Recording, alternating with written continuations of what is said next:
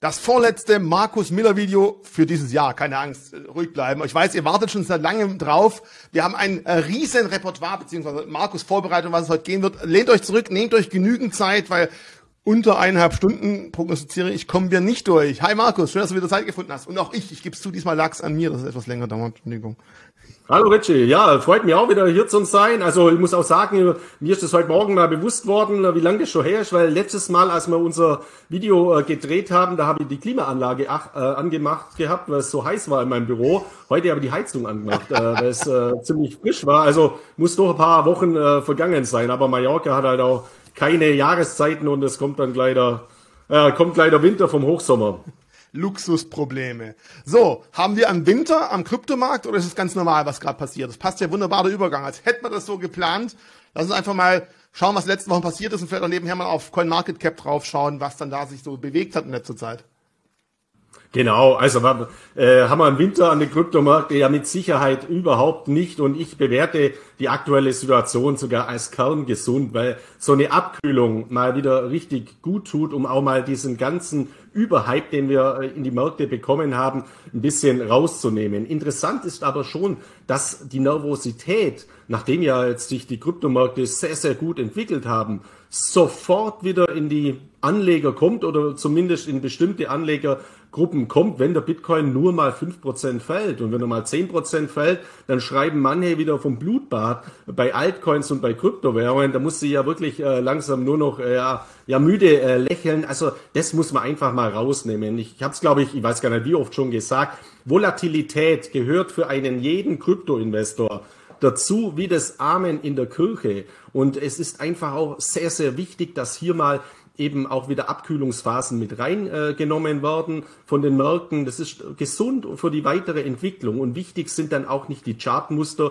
auf coinmarketcap.com, sondern die Fundamentaldaten. Und die Fundamentaldaten lassen sich eben analysieren aus den Blockchain-Daten. Wie sind die Blockchain-Wallets in den Entwicklungen? Wie bewegen sich die Coins? Was gibt's für neue Adoptionen und Adaptionen? Und da sind wir auf einem ganz, ganz hervorragenden Weg. Da haben wir heute ein volles Programm auch dazu. Und das ist die Basis dafür, dass ich auch davon ausgehe, dass wir weiter sehr, sehr positive Entwicklungen an den Kryptomärkten haben, allen voran auch bei den beiden führenden Kryptowährungen Bitcoin und Ethereum.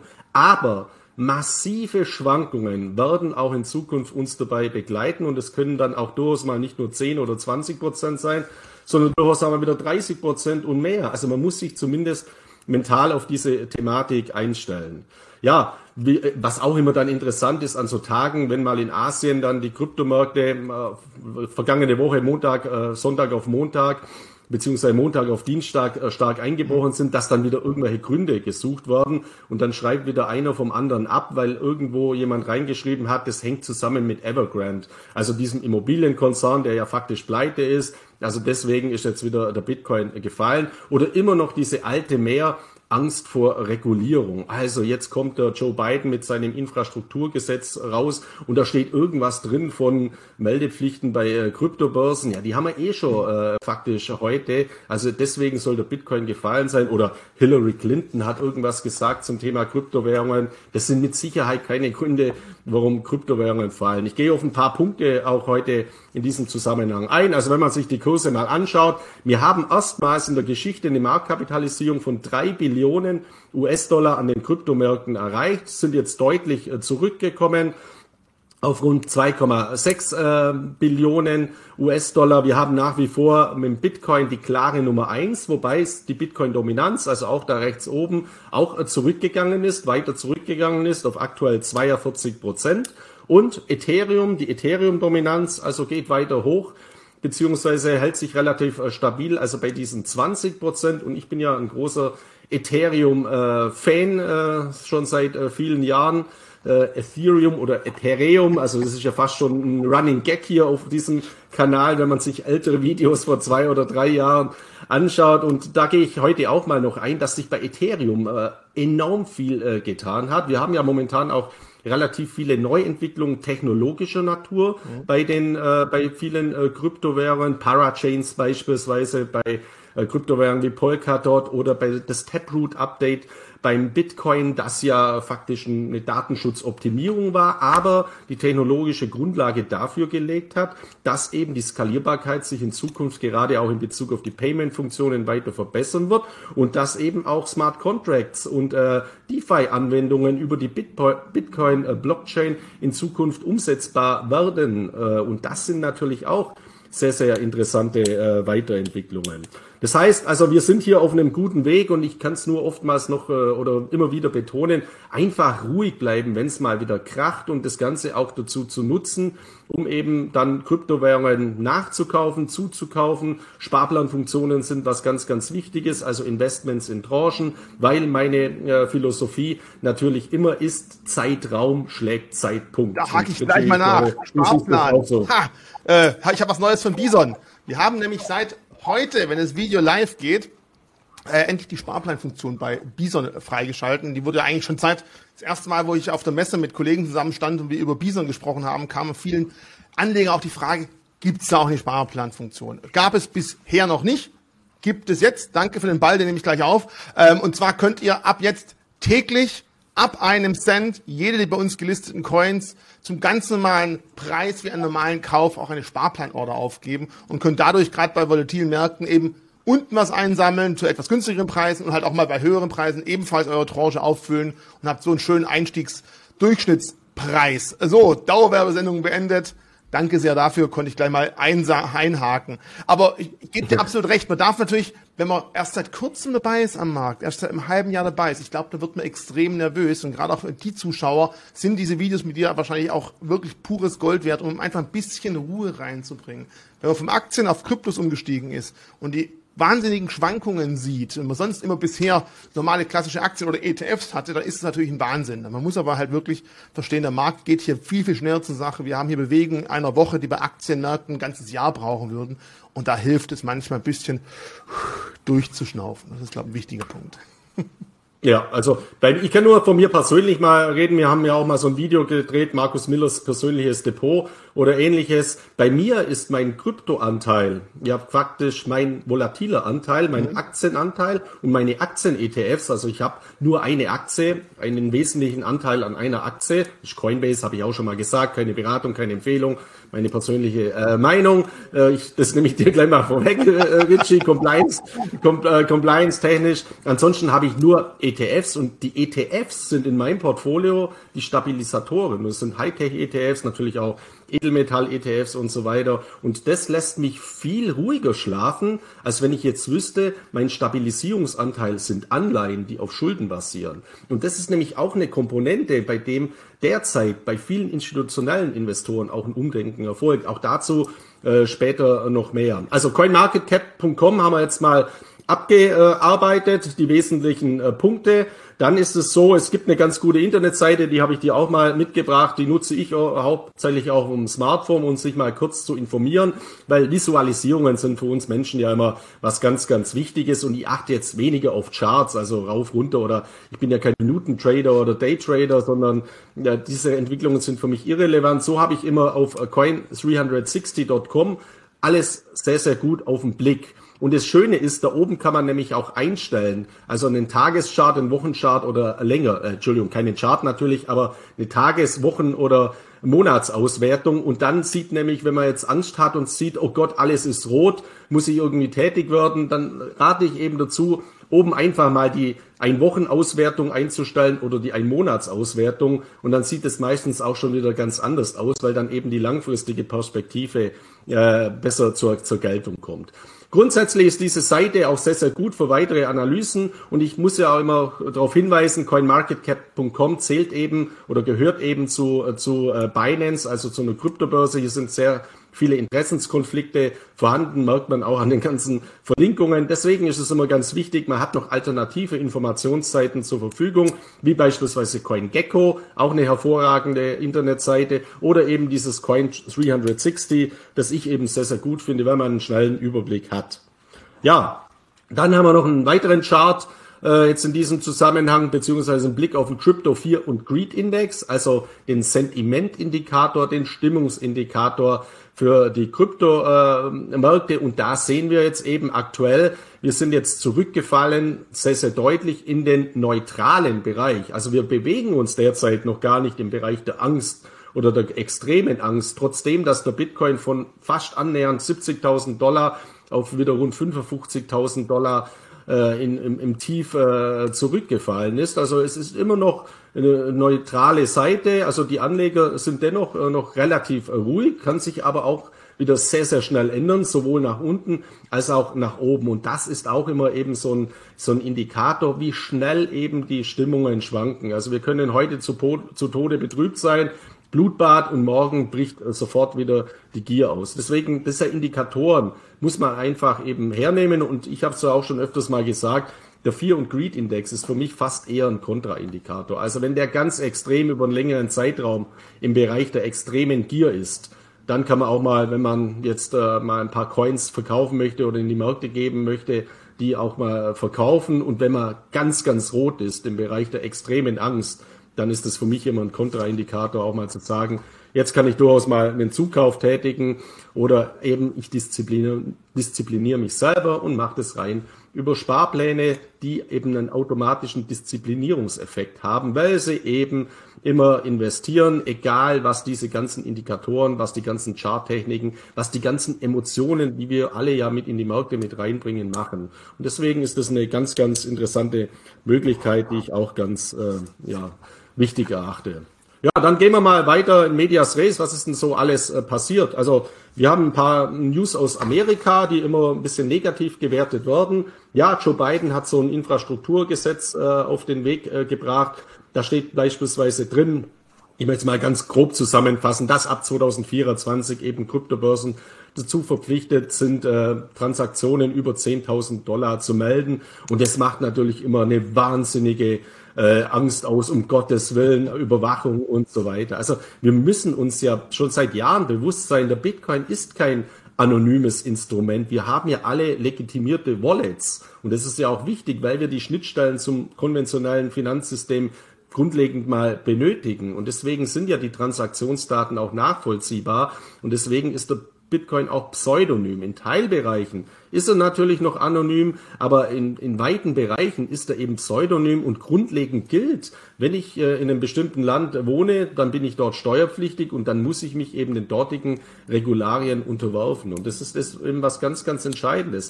Und diese Regularien sind grundlegend mal weiter positiv. Und dass in Amerika jetzt die klaren Vorteile von Kryptowährungen beziehungsweise dass, dass der Bitcoin als Anlageklasse ja mittlerweile so anerkannt ist, dass der dann von der Vermögensbesteuerung, von der Vermögensbeurteilung auch genauso gesehen werden muss wie Anleihen, wie Aktien, wie Gold, wie Rohstoffe, ist doch vollkommen klar. Deswegen verstehe ich es nicht, warum man das immer so negativ interpretiert. Für mich ist das ja ja, ein Ritterschlag, Ritterschlag von Bitcoin. Ja. Dass man sagt, der Bitcoin ist so wichtig, der ist jetzt in der etablierten Welt so anerkannt worden, dass sich auch die Steuerbehörden damit beschäftigen. Weil was ist denn die Alternative? Die Alternative sehen wir in China, die einfach sagen, okay, wir verbieten einfach alles. Das ist die Alternative. Wollen wir sowas? Ja, natürlich nicht. Deswegen Regulierung ganz, ganz entscheidend. Regulierung führt zu Rechtssicherheit. Rechtssicherheit führt zu weiteren Marktadaptionen. Weitere Marktadaptionen führen zu allalong steigenden Kursen an den Kryptomärkten.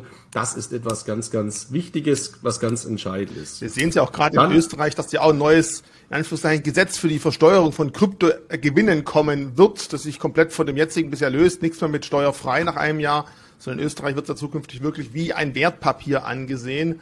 Dafür ist aber dann zukünftig voraussichtlich die Möglichkeit, innerhalb der Kryptowährung hin und her zu swappen, ohne dafür jedes Mal einen Kauf- und Verkauf steuerlich geltend zu machen, angedacht. Also man sieht schon auch, die Einschläge um Deutschland rum werden immer größer, dass sich steuerlich was anpassen könnte. Aber wie du schon sagst, es zeigt ja, dass man als Land, als Regierung, als Steuerbehörde eben nicht Richtung Verbot denkt, sondern eher deswegen habe ich auch gleich mit dir zusammen Ritterschlag geschrien, äh, eher in die Richtung sieht, okay, es ist da, es wird bleiben, wir müssen uns langfristig Gedanken machen. Natürlich tut es erstmal weh, wenn man hört, Steuern abzuführen, aber lieber sowas als äh, momentan, jetzt habe ich noch Gewinne und vielleicht irgendwann sind sie illegal, ganz bös gesagt. Genau so ist es. Also du nimmst auch mir mal was voraus. Ich habe das nämlich auch in meinem Punkt natürlich draußen. Ich weiß natürlich äh, drauf, ich weiß natürlich, dass wir auch viele österreichische Zuschauer haben, beziehungsweise ich habe ja auch eine hohe österreichische Affinität, eines meiner Lieblingsurlaubsländer. Ich habe lange Jahre meines angestellten Berufslebens in Westösterreich, in Reute, im Kleinweißertal, in Jungholz in Innsbruck äh, gearbeitet. Also deswegen habe ich da auch noch viele Kontakte und ich habe natürlich auch enorm viele Zuschriften bekommen zu dieser Thematik. Äh, meine, mein grundlegendes Fazit ist geplante Steueränderungen in Österreich. Bitte Fakten, also die Verabschiedungen des Gesetzes abwarten. Das ist ja auch wieder nur ein Entwurf. Ja. Und äh, bei uns werden ja auch immer diese Entwürfe in die Märkte gegeben, dann wird diskutiert, dann wird Lobbyarbeit betrieben. Was grundlegend zu diesem äh, österreichischen Gesetzesentwurf zu sagen ist, ist folgendes.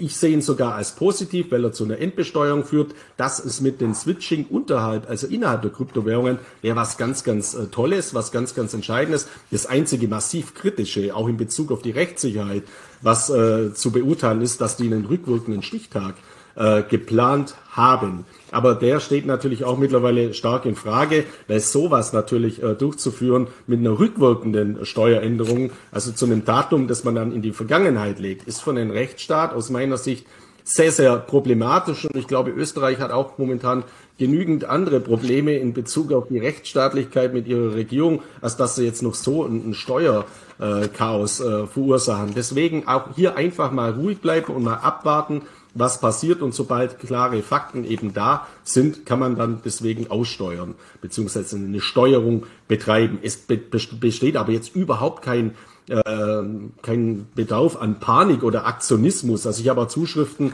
äh, bekommen, sollte man jetzt äh, Kryptobörsen aus Österreich beispielsweise meiden. Ja, von den Deutschen ist ja sowieso vollkommen irrelevant, weil für den Deutschen gilt ja nicht die österreichische Regelung. Wenn ich bei einer Schweizer Bank ein Konto habe oder bei einer österreichischen Bank, dann habe ich ja trotzdem meinen Wohnsitz, also in meinem Fall natürlich Spanien. Ich bin in Spanien, weil Einkommensteuerpflichtig. Ein Deutscher ist es in Deutschland. Also es gelten immer diese Regularien und man soll sich eben auch in diesem Zusammenhang nicht verrückt machen. Das ist für mich weiterhin ein positives Signal. Auch diese Regulierungen steuerlicherseits müssen zunehmen. Und was man auch in Österreich sagen muss, es würde sogar dazu führen, nach meiner Einschätzung, ich habe ja auch ein Netzwerk an Steuerberatern, dass hier eine hohe Rechtssicherheit für Themen bestehen wird dann, wenn, egal wie das jetzt dann umgesetzt wird, in Bezug auf Lending und Staking äh, von Kryptowährungen, weil wir haben hier in Deutschland noch ein ziemliches Auslegungschaos teilweise, beziehungsweise keine Klarheit. Also gehen Sie einfach mal zu einem bestimmten Steuerberater, der wird sich mit Kryptowährungen heute noch gar nicht befassen. Und selbst die spezialisierten Steuerberater haben immer wieder Diskussionen dann mit den Finanzämtern. Und auch die äh, Finanzämter haben hier noch keine klaren Regelungen. Deswegen ist auch eine Steuerreform in Bezug auf Kryptowährungen in Deutschland, beziehungsweise keine Reform, aber eben eine klare Definition wünschenswert. Ob das dann wie nach dem Vorbild Österreich erfolgt, das ist natürlich reine Spekulation. Da soll man sich nur nicht Angst machen lassen. Und es ist in Österreich jetzt kein Steuerchaos beziehungsweise ein Steuerdrama, wenn diese Regelung so kommt. Mit einer Ausnahme, ich habe ja gesagt, dieses rückwirkende Datum. Ich bin mir aber, oder ich bin relativ zuversichtlich, dass das rauskommt. Mhm. Also, weil ich mir es fast nicht vorstellen kann, dass ein Rechtsstaat sowas umsetzt, äh, in die Gesetze der Vergangenheit einzugreifen und wenn es nur die Steuergesetze sind. Wobei andererseits Steuer in Österreich ist auch vieles möglich. Das sehen ja die Entwicklungen. Also, das mal zu der Thematik. Sollen wir vielleicht mal ein bisschen Dann gehen wir mal weiter ja, Richie, gerne. Nee, nee, wahrscheinlich haben wir beides gleich im Kopf gehabt, weil wie du vorher schon ganz kurz Bitcoin und Taproot angeschnitten hattest, so ein paar, in Anführungszeichen, Vorteile, es skaliert besser, es hat ein bisschen höhere Sicherheit, weil die Daten stärker verschlüsselt sein können, es hat eine kleine Funktion, die vergleichbar ist mit äh, Smart Contracts. Wollen wir da nochmal kurz drauf eingehen, dass wir vor zwei Sonntagen, glaube ich, den Go Live von dem Taproot, das war eins der größten oder das größte seit zum Secret Update, ähm, durchgezogen wurde? Ja, können wir gar nicht drauf eingehen, wobei wir ja schon mal so ein Taproot-Video äh, gedreht haben. Also das Wichtigste ist eben, dieses Taproot-Update wurde äh, schon beschlossen vor einigen Monaten. Man hat jetzt noch gewartet, getestet, um Bugs, also Fehler auch möglichst auszumerzen. Und äh, dieses Taproot Update oder dieses Taproot Upgrade war eben der, der, der wichtigste Fork seit vielen Jahren. Und wenn man sich jetzt zurückerinnert an die letzten gravierenden Forks beim Bitcoin, dann hat es in der Bitcoin Community immer zu massiven Streitigkeiten von auch äh, sehr eloquenten Persönlichkeiten geführt. Auf eine gehe ich nachher auch nochmal ein mit Craig Wright. Das heißt, wir haben eine Spaltung der Blockchain erlebt, die nicht abwärtskompatibel war. Und wenn eben ein Fork durchgeführt wird, ein Hardfork, der nicht abwärtskompatibel in der Blockchain ist, dann führt das zur Entstehung einer neuen Kryptowährung. Und diese Kryptowährung, aufgrund dieses Streites, die dann entstanden ist, war eben Bitcoin Cash. In weiterer Folge gab es dann einen weiteren Streit, sodass Bitcoin Cash sich nochmals äh, gespalten hat, eben in Bitcoin ABC, das heute das Bitcoin Cash übernommen hat, also das, äh, den, den Brand Bitcoin Cash übernommen hat und dann eben das, das Ding von Craig Wright, äh, Bitcoin SV, also Bitcoin Satoshi Vision äh, indem man eben gesagt hat, ja, der Bitcoin, das ist gar nicht mehr der echte Bitcoin, sondern der Bitcoin Satoshi Vision, das ist jetzt der echte Bitcoin, weil es die äh, Vision von Satoshi Nakamoto am besten äh, widerspiegelt. Und das war ein totales Chaos. Wir haben damals auch gesehen, die Investoren waren äh, verunsichert, die Miner waren verunsichert, welche Blockchain meint man jetzt weiter. Die Kurse sind damals massiv eingebrochen. Deswegen ist es immer so, wenn hier ein Update ansteht, egal bei welcher Kryptowährung, ein Softfork oder ein Hardfork, ist das neben dem, dass die Zukunftsaussichten sich verbessern, weil eben bestimmte positive Komponenten umgesetzt werden, immer ein Risiko. Das heißt, dieses Taproot-Update, da hätte auch irgendwas passieren können, dass irgendwas scheitert oder irgendeine Zustimmung nicht funktioniert und es hätte dann eine exorbitant negative Implikation auf den Bitcoin haben können. Das ist nicht erfolgt. Deswegen ist es mal grundlegend als positiv zu werten.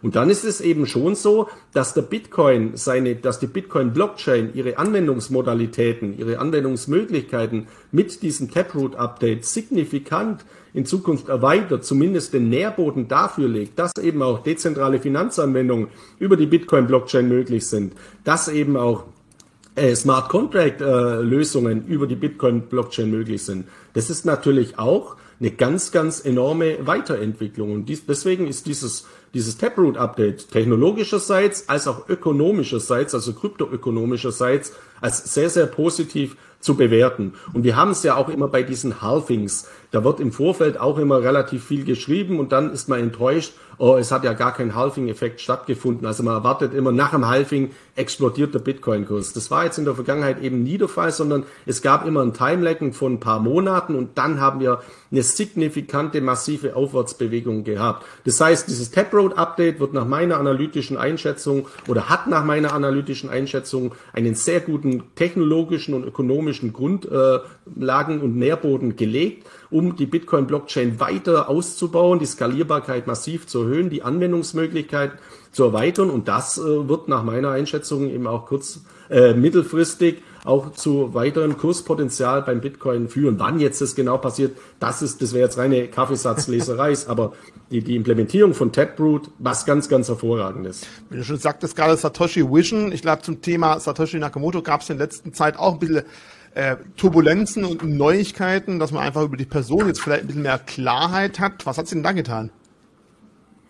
Ja, also da ist auch jetzt was am Laufen, wo ich selber gar nicht mal so sicher bin, wie soll ich das jetzt momentan bewerten. Es gibt ja immer diese Streitereien, Satoshi Vision, äh, Bitcoin ABC, Bitcoin äh, Cash und so weiter. Also Craig Wright ist ein äh, hochintelligenter australischer Softwareentwickler, der eben aber auch so ein Egomane ist, so, so ein kleiner, also ein extravaganter Mensch und der sagt eben von sich selber, er ist Satoshi Nakamoto.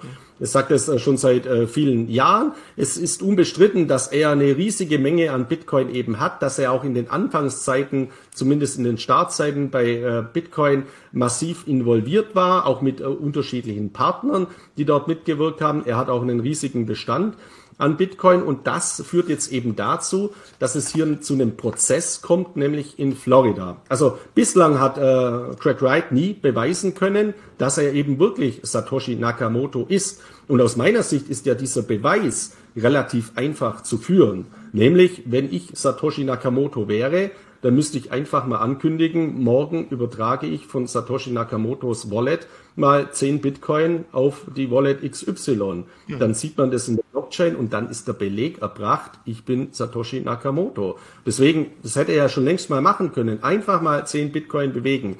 Und äh, in der Vergangenheit, äh, aus, aus der Vergangenheit wissen wir ja, dieses, dieses, dieser Mythos Satoshi Nakamoto, der, ähm, ja, der bewegt uns natürlich alle. Ich möchte auch hier mal eine Empfehlung aussprechen für ein aktuelles, äh, für eine aktuelle YouTube-Serie, die auf Arte läuft, beziehungsweise eine aktuelle Reportage, die auf Arte läuft und die auch frei auf YouTube abrufbar ist zu Satoshi Nakamoto. Ist eine sechsteilige Serie.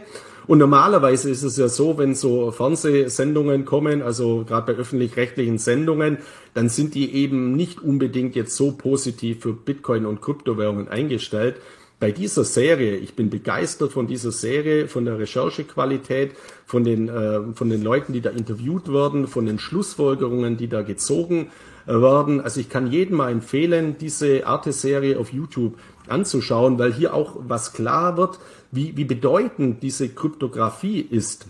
Also ich will ja, wollte ja früher mal immer Historiker werden und im Zweiten Weltkrieg zum Beispiel war ja eine ganz entscheidende Zeitenwende, warum Deutschland bzw. das Deutsche Reich den Krieg auch verloren hat, die Entschlüsselung der Kryptographie, also die Dechiffriermaschine, die Enigma, die damals auf den U-Booten beispielsweise war, die dann äh, die Alliierten eine in Besitz genommen haben und so die Codes äh, entschlüsseln konnten. Also da, da wurden Kriege entschieden durch die Dechiffrierung und heute ist auch diese Verschlüsselungstechnologie was ganz, ganz Entscheidendes vor allem auch um sich zu schützen. Und so wurde ja auch der Bitcoin entwickelt. Und das geht aus dieser Arte-Serie auch hervorragend äh, daraus hervor, dass eben Private gesagt haben, aus dieser Cypherpunk-Bewegung, dass eben hier äh, wir eine eigene Verschlüsselungssysteme installieren müssen, weil uns eben der Staat nicht mehr schützt oder weil uns der Staat im Gegenteil eher überwacht. Und diese ganze Grundkonzeption und die Weiterentwicklung ist da ganz hervorragend beschrieben. Jetzt habe ich ein bisschen längere Ausführungen gemacht, aber nur nochmal als Empfehlung, schaut euch bitte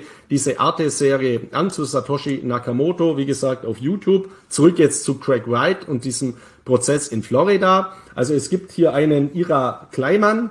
Ira Kleimann äh, hebt jetzt eben Anspruch auf Bitcoin, die äh, Craig Wright besitzt. Warum macht er das? Weil er eben sagt, sein Bruder David äh, Kleimann, der hat als Partner mit Craig Wright den Bitcoin beziehungsweise diese damaligen Mining-Prozesse gemeinsam gemacht und Craig Wright hat diese Bitcoin, die dort dann erschaffen wurden, eben veruntreut. Äh, David äh, Kleimann kann dazu leider nichts mehr sagen, weil er gestorben ist. Es ist im Prinzip jetzt eine Erbstreitigkeit, also eine Erbauseinandersetzung. Und dieser Prozess wird jetzt in Florida geführt. Ich bin selber mal gespannt, was daraus hervorgeht. Also aus meiner Sicht ähm, ist es ein relativ aussichtsloser Prozess eigentlich. Und äh, David, äh, oder dass jetzt hier herauskommt, dass Craig Wright doch Satoshi Nakamoto ist, beurteile ich auch als relativ unwahrscheinlich, weil er könnte es ja ganz einfach beweisen. Einfach einen Bitcoin übertragen. Nur die Dimensionen darf man jetzt nicht ganz vernachlässigen. Die sind natürlich enorm auf dieser Satoshi Nakamoto Wallet. Da liegen 1,1 Millionen Bitcoin. Und das sind natürlich ja 60 äh, Milliarden US-Dollar, äh, was da äh, an, an Volumen liegt. Und wenn in der Vergangenheit immer eine ältere Wallet bewegt worden ist. Also es gibt ja äh, Blockchain-Analysehäuser, da sieht man ja, welche äh, Daten aus der Blockchain werden aktuell bewegt, welche Coins werden bewegt, auch dazu nachher nochmal mehr. Dann werden die Märkte immer sehr nervös. Und es steht außer Frage, würde nur ein Bitcoin aus dieser Satoshi Nakamoto Wallet von 1,1 Millionen Bitcoin bewegt werden, würden die Märkte massiv zusammenbrechen. Weil man nicht weiß, ja, was passieren jetzt mit diesen Bitcoin? Also schmeißt er die alle auf den Markt oder was passiert da? Genauso würde jetzt der Beweis geführt werden, dass Craig Wright Satoshi Nakamoto ist und äh, dieser Ira Kleimann würde den Prozess gewinnen und hätte eben Anspruch auf die Herausgabe der Hälfte der Bitcoin, dann weiß man ja auch nicht, was macht jetzt der Ira Kleinmann mit diesen äh, Bitcoin? Äh, verkauft er wahrscheinlich auch einen Großteil. Also das wäre schon äh, ein, ein negativer Implikator der, äh, oder eine, ja, ein negativer ähm, Impact für die Kryptomarke, der so wie so ein kleines Damoklesschwert zumindest über den Märkten hängt. Aus meiner Sicht aber relativ unwahrscheinlich, dass da was Signifikantes passiert. Nochmals die Begründung, weil dann hätte er der Beweis ja schon viel früher führen können. Aber dennoch muss man sowas natürlich auch immer am Markt behaben. Wir haben ein paar Damoklesschwerter über den Kryptomarken immer hängen. Das eine, auf das bin ich auch schon oft eingegangen, ist Tether. Also Tether, diese Kryptowährung, dieser Stablecoin, wo nach wie vor nicht besonders klar ist, wie stabil ist Tether wirklich und wie gedeckt sind die Assets, die mit äh, Tether eben äh, ja hinterlegt sind. Vielleicht lassen Sie Ja, das dazu. Vielleicht lass uns da mal gerade auf diese Thematik eingehen. Wie ist die Bewegung von älteren Wallets? Kann man da irgendwie was rauslesen? Da hast du eine schöne Grafik zugeschickt, wo man auch mal äh, erkennen kann, wie so die Entwicklung von größeren Coins oder größeren Coin-Ansammlungen in letzter Zeit war. Genau, also Glassnode ist ja so ein äh, Blockchain-Analysehaus neben Chain Alliances aus meiner Sicht eines äh, der besten, die ich auch die Daten sehr, sehr oft anschaue. Also dieses, diesen Chart, den kann man fast als Bild einrahmen oder als NFT herausbringen. Also sieht ja künstlerisch äh, schon mal wunderbar aus. Und da kann man jetzt unheimlich viel eben analysieren. Dieser Chart, äh, ich möchte mal die wesentlichen Dinge herausarbeiten. Also der, dieser, da gibt es einen Indikator, der nennt sich eben Hodl Waves. Der analysiert eben die Blockchains, welche Bitcoins bewegen sich denn äh, aktuell beziehungsweise haben sich in der letzten äh, Zeit äh, bewegt. Und genau genommen heißt dieser Hodl Waves Indikator eben, ist ein Bezug auf die Altersverteilung der nicht ausgegebenen Transaktionsoutputs der sogenannten UTXO. Aber das jetzt mal für die Techniker unter uns, nur um das mal vielleicht äh, weiterhin auch äh, zu googeln. Wenn man sich jetzt die letzten sechs bis zwölf Monate anschaut, auf Basis äh, dieses Hodl Waves Indikators, dann ist es eben so, dass der Großteil der Bitcoin sich nicht bewegt hat in Bezug auf alte Wallets. Und alte Wallets ist eben in diesem äh, Zusammenhang gemeint, eben Wallets, die bis November 2020 Bitcoin gekauft haben. Also ähm, das heißt, diejenigen Kryptowährungen, diejenigen Bitcoin, die aktuell am meisten bewegt werden, das sind eben junge Kryptowährungen von Investoren, die erst nach dem November 2020 äh, gekauft haben. Und dieser Anteil, der ist sehr deutlich angestiegen, nämlich also der Anteil der Langfristhodler von 8,7 Prozent Anfang Juni auf 21,4 Prozent am 17. November. Also ganz, ganz aktuell. Und ich habe ja in der Vergangenheit auch schon öfters mal so, so Hodel-Analysen ähm, vorgelegt. Äh, Fakt ist auch der, dass in diesen Crash-Phasen, die wir in diesem Jahr auch ab und zu mal hatten, beispielsweise als China äh, wieder irgendwas äh, verboten hatte, dass dort sehr viele kurzfristige spekulative Kryptoinvestoren, Bitcoin-Trader aus den Märkten gespült wurden, die zittrigen Hände und Kryptowährungen übergegangen sind von diesen zittrigen, spekulativen Händen auf Langfrist-Hodler. Mhm. Also und das ist eben auch wieder ein sehr, sehr positiver Effekt, dass eben der Bitcoin schon sehr, sehr stark genutzt wird als Wertaufbewahrungsmedium, als, ähm, als Anlagemedium, nicht nur von Privatanlegern, sondern eben zunehmend auch von institutionellen Investoren. Und auch da gibt's eben sehr, sehr interessante Analysen.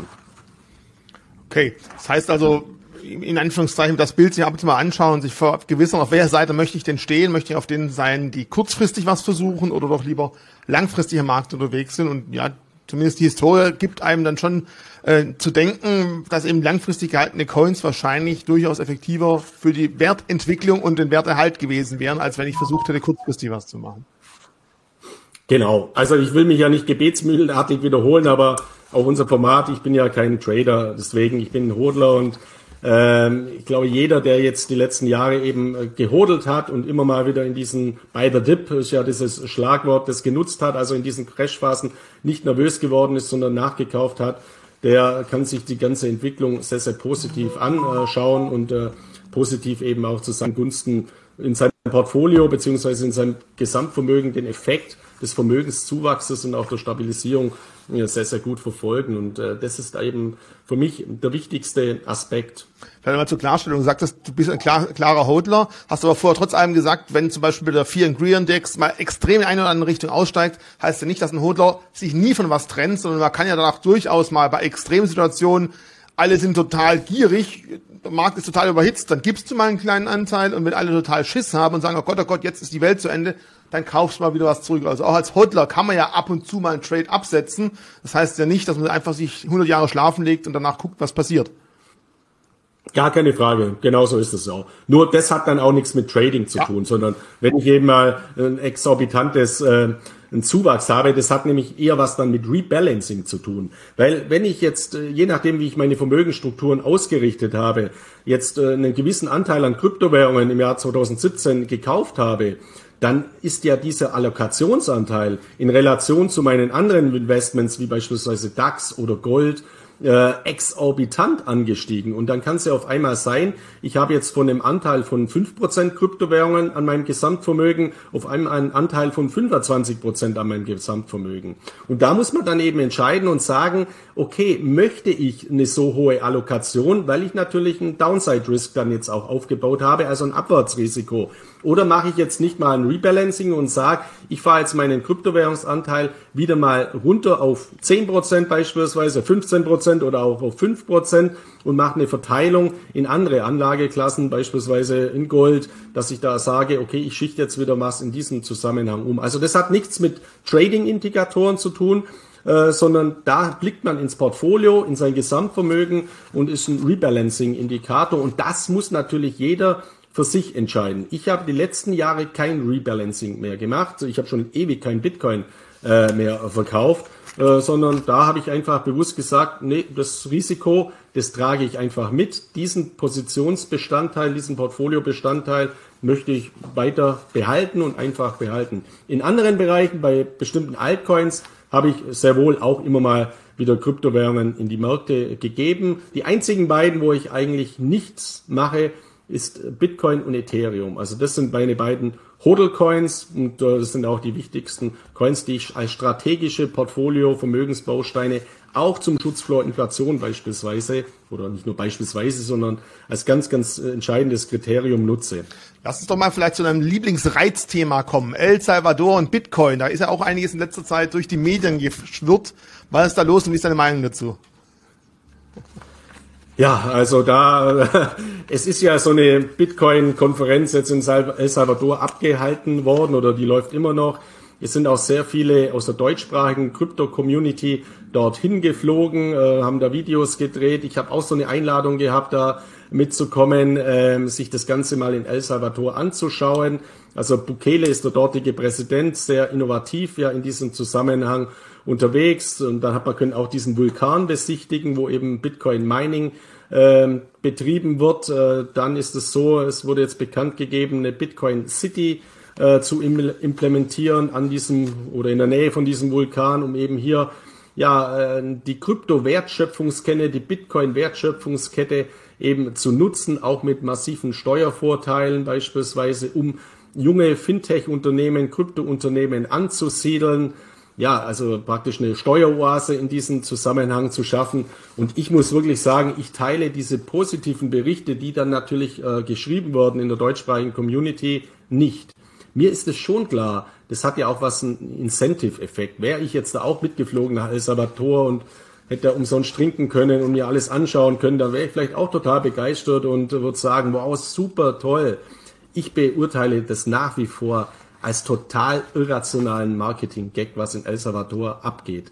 Es ist so, die Leute haben auf der Straße nichts zum Fressen, das muss man wirklich mal sagen, aber der stellt einen Bitcoin-Automat auf, dieser Präsident. Also ich kann doch den Bitcoin nicht als Instrument nutzen, um ein total gefallenes Land strukturell zu verändern. Ich muss ja grundlegende Strukturreformen machen. Und die müssen dann auch einhergehen mit einer Regulierung, weil so wie das geplant ist in El Salvador, also lass mal mal dann so eine Bitcoin-Steueroase aufbauen. Ja, da können Sie mal abwarten, bis der US-Amerikaner kommt und da mal ein Embargo draufknallt und massive Restriktionen und Repressalien macht. Also das wird keine Zukunft haben. Und äh, ich wünsche es dem Land, dass es dem da natürlich dazu, dadurch besser geht. Aber wenn ich mir diesen Präsidenten da auch anschaue, mir kommt es eben als vollkommen irrational vor. Und auf der anderen Seite, was ich eben so traurig finde, auch bei uns im deutschsprachigen Raum, ich habe heute einen Blog ge geschrieben zu einer Entwicklung aus der Schweiz.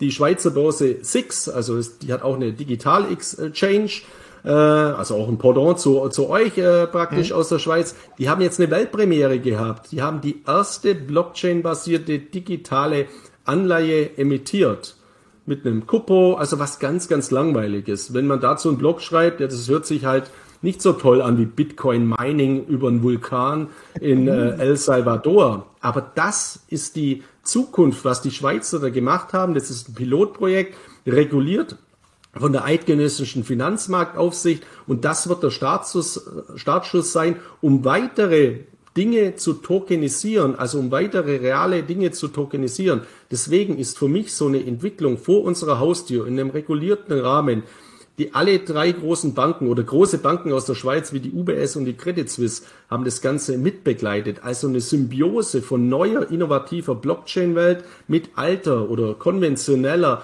Bankenwelt, das ist für mich ein tolles Ereignis. Und über was liest man den ganzen Tag über irgendeinen Vulkan, wo man Bitcoin meint? Und deswegen, ich bin da enorm kritisch. Weil wäre ich jetzt in so einem Land Präsident wie El Salvador und äh, ich habe keine Rohstoffe, beziehungsweise ich weiß nicht, ich kenne jetzt halt nicht die Wirtschaftsleistung ge genau von El Salvador, ich weiß nur, das ist ein gefallener Staat mit massiven Unruhen, da waren Bitcoin-Automaten auch schon angezündet und so weiter. Ja, dann muss ich wahrscheinlich solche neuen innovativen Wege gehen. Es ist auch durchaus legitim, aber aus ökonomischer äh, Natur oder aus ökonomischen Gesichtspunkten erachte ich jetzt diesen fokussierten Blick, der gerade im deutschsprachigen Raum auf El Salvador geht, als nicht besonders relevant. Und leider werden solche Entwicklungen wie in der Schweiz eben zu wenig beachtet. Auch diese Oberthemen, zum Beispiel Hillary Clinton mit der Aussage, Kryptowährungen können die Finanzstabilität gefährden. Ja, totaler Quatsch natürlich. Natürlich, wenn ich als Land massive Defizite habe und meine eigene Währung kaputt ist, inflationär ist, dann ist meine Währung gefährdet. Aber nicht wegen Kryptowährungen, sondern die Kryptowährungen, die sind dann nur eben ein Auswuchs des Ganzen, eine Alternative, genauso wie Gold. Und wir haben ja auch einen dramatischen Fall in Europa, beziehungsweise zu einem, zumindest einem kleinen Teil von Europa, wo wir eine massive Flucht haben derzeit in Bitcoin und Kryptowährungen, nämlich in der Türkei. Also in der Türkei gibt es ja auch einen Präsidenten, der eben jetzt nicht die Unabhängigkeit der Notenbank fördert, sondern der hat vor einiger Zeit mal seinen Schwiegersohn als Notenbankpräsident eingesetzt, hat den dann wieder abgesetzt und wieder einen neuen eingesetzt. Dann wollte der neue die Zinsen erhöhen, was ökonomisch der absolut richtige Weg ist in so einem Land eben. Das ist äh, vollkommen erwiesen. Und was sagt Erdogan? Nee, äh, steigende Zinsen sind die Geisel äh, für unser äh, Land. Das heißt, wir senken die Zinsen. Jetzt hat man einen neuen Notenbankpräsidenten genommen und hat die Zinsen wieder gesenkt. Die türkische Lira hat seit Jahresbeginn 30 Prozent weiter verloren. Also wir haben eine Hyperinflation im Prinzip eine beginnende äh, in der Türkei. Und das ist jetzt kein irgendwie kleiner Staat, sondern das ist natürlich ein, ein ganz, ganz großes Land, auch ganz wichtiges Land, strategisches wichtiges Land, gerade auch in Bezug auf die Migrationspolitik, in Bezug auf die Europäische Union. Also wenn da was Gravierendes passiert, dann hätte das massive Auswirkungen auf uns. Und da zeigt sich eben auch, dass eben die türkischen Bürger dann sagen, um Gottes Willen, die Währung wird ja immer äh, weniger, also da flüchte ich dann eben auch in Bitcoin. Und da kommen dann eben Restriktionen, dass man eben dann äh, Maßnahmen ergreifen muss, Verbotsmaßnahmen, um eben zu sagen, ja, wenn jetzt die ganzen äh, Bürger auch noch das Vertrauen in unsere türkische Lira verlieren, dann ist es das Anfang vom Ende und dann wird ein Staat eben äh, komplett fallen. Und nur mit Nationalstolz oder Nationalbewusstsein kann man das eben auch nicht kompensieren. Das wird man leider auch nicht. Deswegen, hat, ja. ja, deswegen also die grundlegenden Punkte sind eben die, man muss schon die, die ökonomischen Grundlagen einer Volkswirtschaft beachten, auch die gesellschaftspolitischen. Dann, finde ich, bringen die Kryptoökonomie enorme Adaptionspotenziale. Aber jetzt nur ein Bitcoin als Staatswährung parallel zum Dollar einzuführen und zu sagen, jetzt wird alles besser, wir machen Vulkanmining, wir siedeln neue Unternehmen an. Also wäre ich jetzt ein Start-up-Unternehmen und könnte mich entscheiden, ob ich mich in der Schweiz ansiedel oder im Fürstentum Liechtenstein mit dem Blockchain-Gesetz oder in El Salvador. Äh, Miami zum Beispiel hat auch den Bürgermeister, der absolut kryptoaffin ist und der genau solche äh, Rahmenbedingungen für Inkubatoren und so weiter schafft. Also wäre ich jetzt Investor, da würde ich sagen, ja, da gehe ich doch lieber nach Miami, bevor nach El Salvador. Und bin ich in Deutsch, äh, bin ich in Europa, dann würde ich sagen, gehe ich doch lieber dahin, wo es die besseren Rahmenbedingungen hat, äh, in die Schweiz oder nach Liechtenstein. Und auch in Deutschland gibt's ja enorme Fortschritte durch die Blockchain-Strategie der Bundesregierung. Also wir müssen auch mal hier die tollen Entwicklungen betonen, die auch die BaFin schafft, die Rahmenbedingungen durch die ähm, Bundesanstalt für Finanzdienstleistungsaufsicht. Wir haben hier super Voraussetzungen und vor allem, wir haben eines, eine hohe Rechtssicherheit und Marktakzeptanz. Mhm. Und die ist weit höher jetzt als irgendwo in Ländern wie El Salvador. Deswegen ist für mich das ein totaler Hype, der rational nicht gerechtfertigt ist. Und wenn Sie so Berichte lesen zu El Salvador, wie alles toll und so weiter, bitte einfach mal hinterfragen und sich das Land mal ein bisschen näher anschauen in Bezug auf die Wirtschaftskennzahlen, ob das wirklich alles so toll ist in diesen Ländern. Ich habe zu dem Thema mit einem großen deutschen Finanzblogger auch mich äh, kurz mal online unterhalten, der gerade auch in El Salvador war und er meinte auch, Richie, wir können gerne was dazu machen, weil ich wieder zurück bin, weil die Regierung hier sieht Kritik nicht ganz so gerne. Also allein das ist schon mal ein Zeichen, dass auch selbst die Gäste dort sich hinter die Kulissen schauen konnten und gemerkt haben, ganz so golden ist es vielleicht doch nicht. Mal gucken, vielleicht kriege ich die Person dazu, mal hier ein kleines Video mit uns zu drehen. Das wird sicherlich interessant. Ähm, lass uns aber von dem Thema jetzt wegkommen und lass uns doch mal anschauen, wie so insgesamt die Adaptionen auf den äh, Krypto-Blockchains momentan so laufen, wenn man sich mal überlegt, was gibt's denn für Indizes, wie kann man das Ganze am besten vergleichen, um zu festzustellen, wo geht der Markt dahin?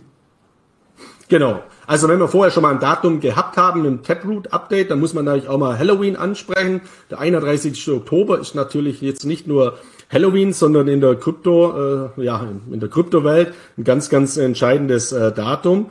Nämlich äh, Bitcoin.org wurde das White Paper von Satoshi Nakamoto vom, äh, vom Bitcoin ähm, eingestellt. Also das ist auch jetzt mal wieder ein Jahrestag. Ähm, und äh, hier gibt's eben von äh, von äh, Chainalysis einen, einen ganz, ganz hervorragenden Report. Äh, also ich habe es ja vorher schon mal angeschlossen, Glassnode und Chainalysis, der ist auch frei abrufbar im Internet. Du kannst ja den Link dann mal äh, reinsetzen äh, unter dem Video. Wenn du mal ein bisschen weiter runter gehst, da gibt's nämlich auch diese, diese Adaptions, einen sehr, sehr guten Adaptionschart, ähm, der eben verdeutlicht, dass in den letzten zwei Jahren, ab dem Jahr 2020, genau dieser wo man jetzt da unten ein bisschen schon sieht. Äh, genau, dieser Chainalysis Crypto Adoption Index. Ich möchte jetzt nochmal dazu sagen, weil ich glaube, wir haben unheimlich viele Germanisten immer bei unseren Zuschauern.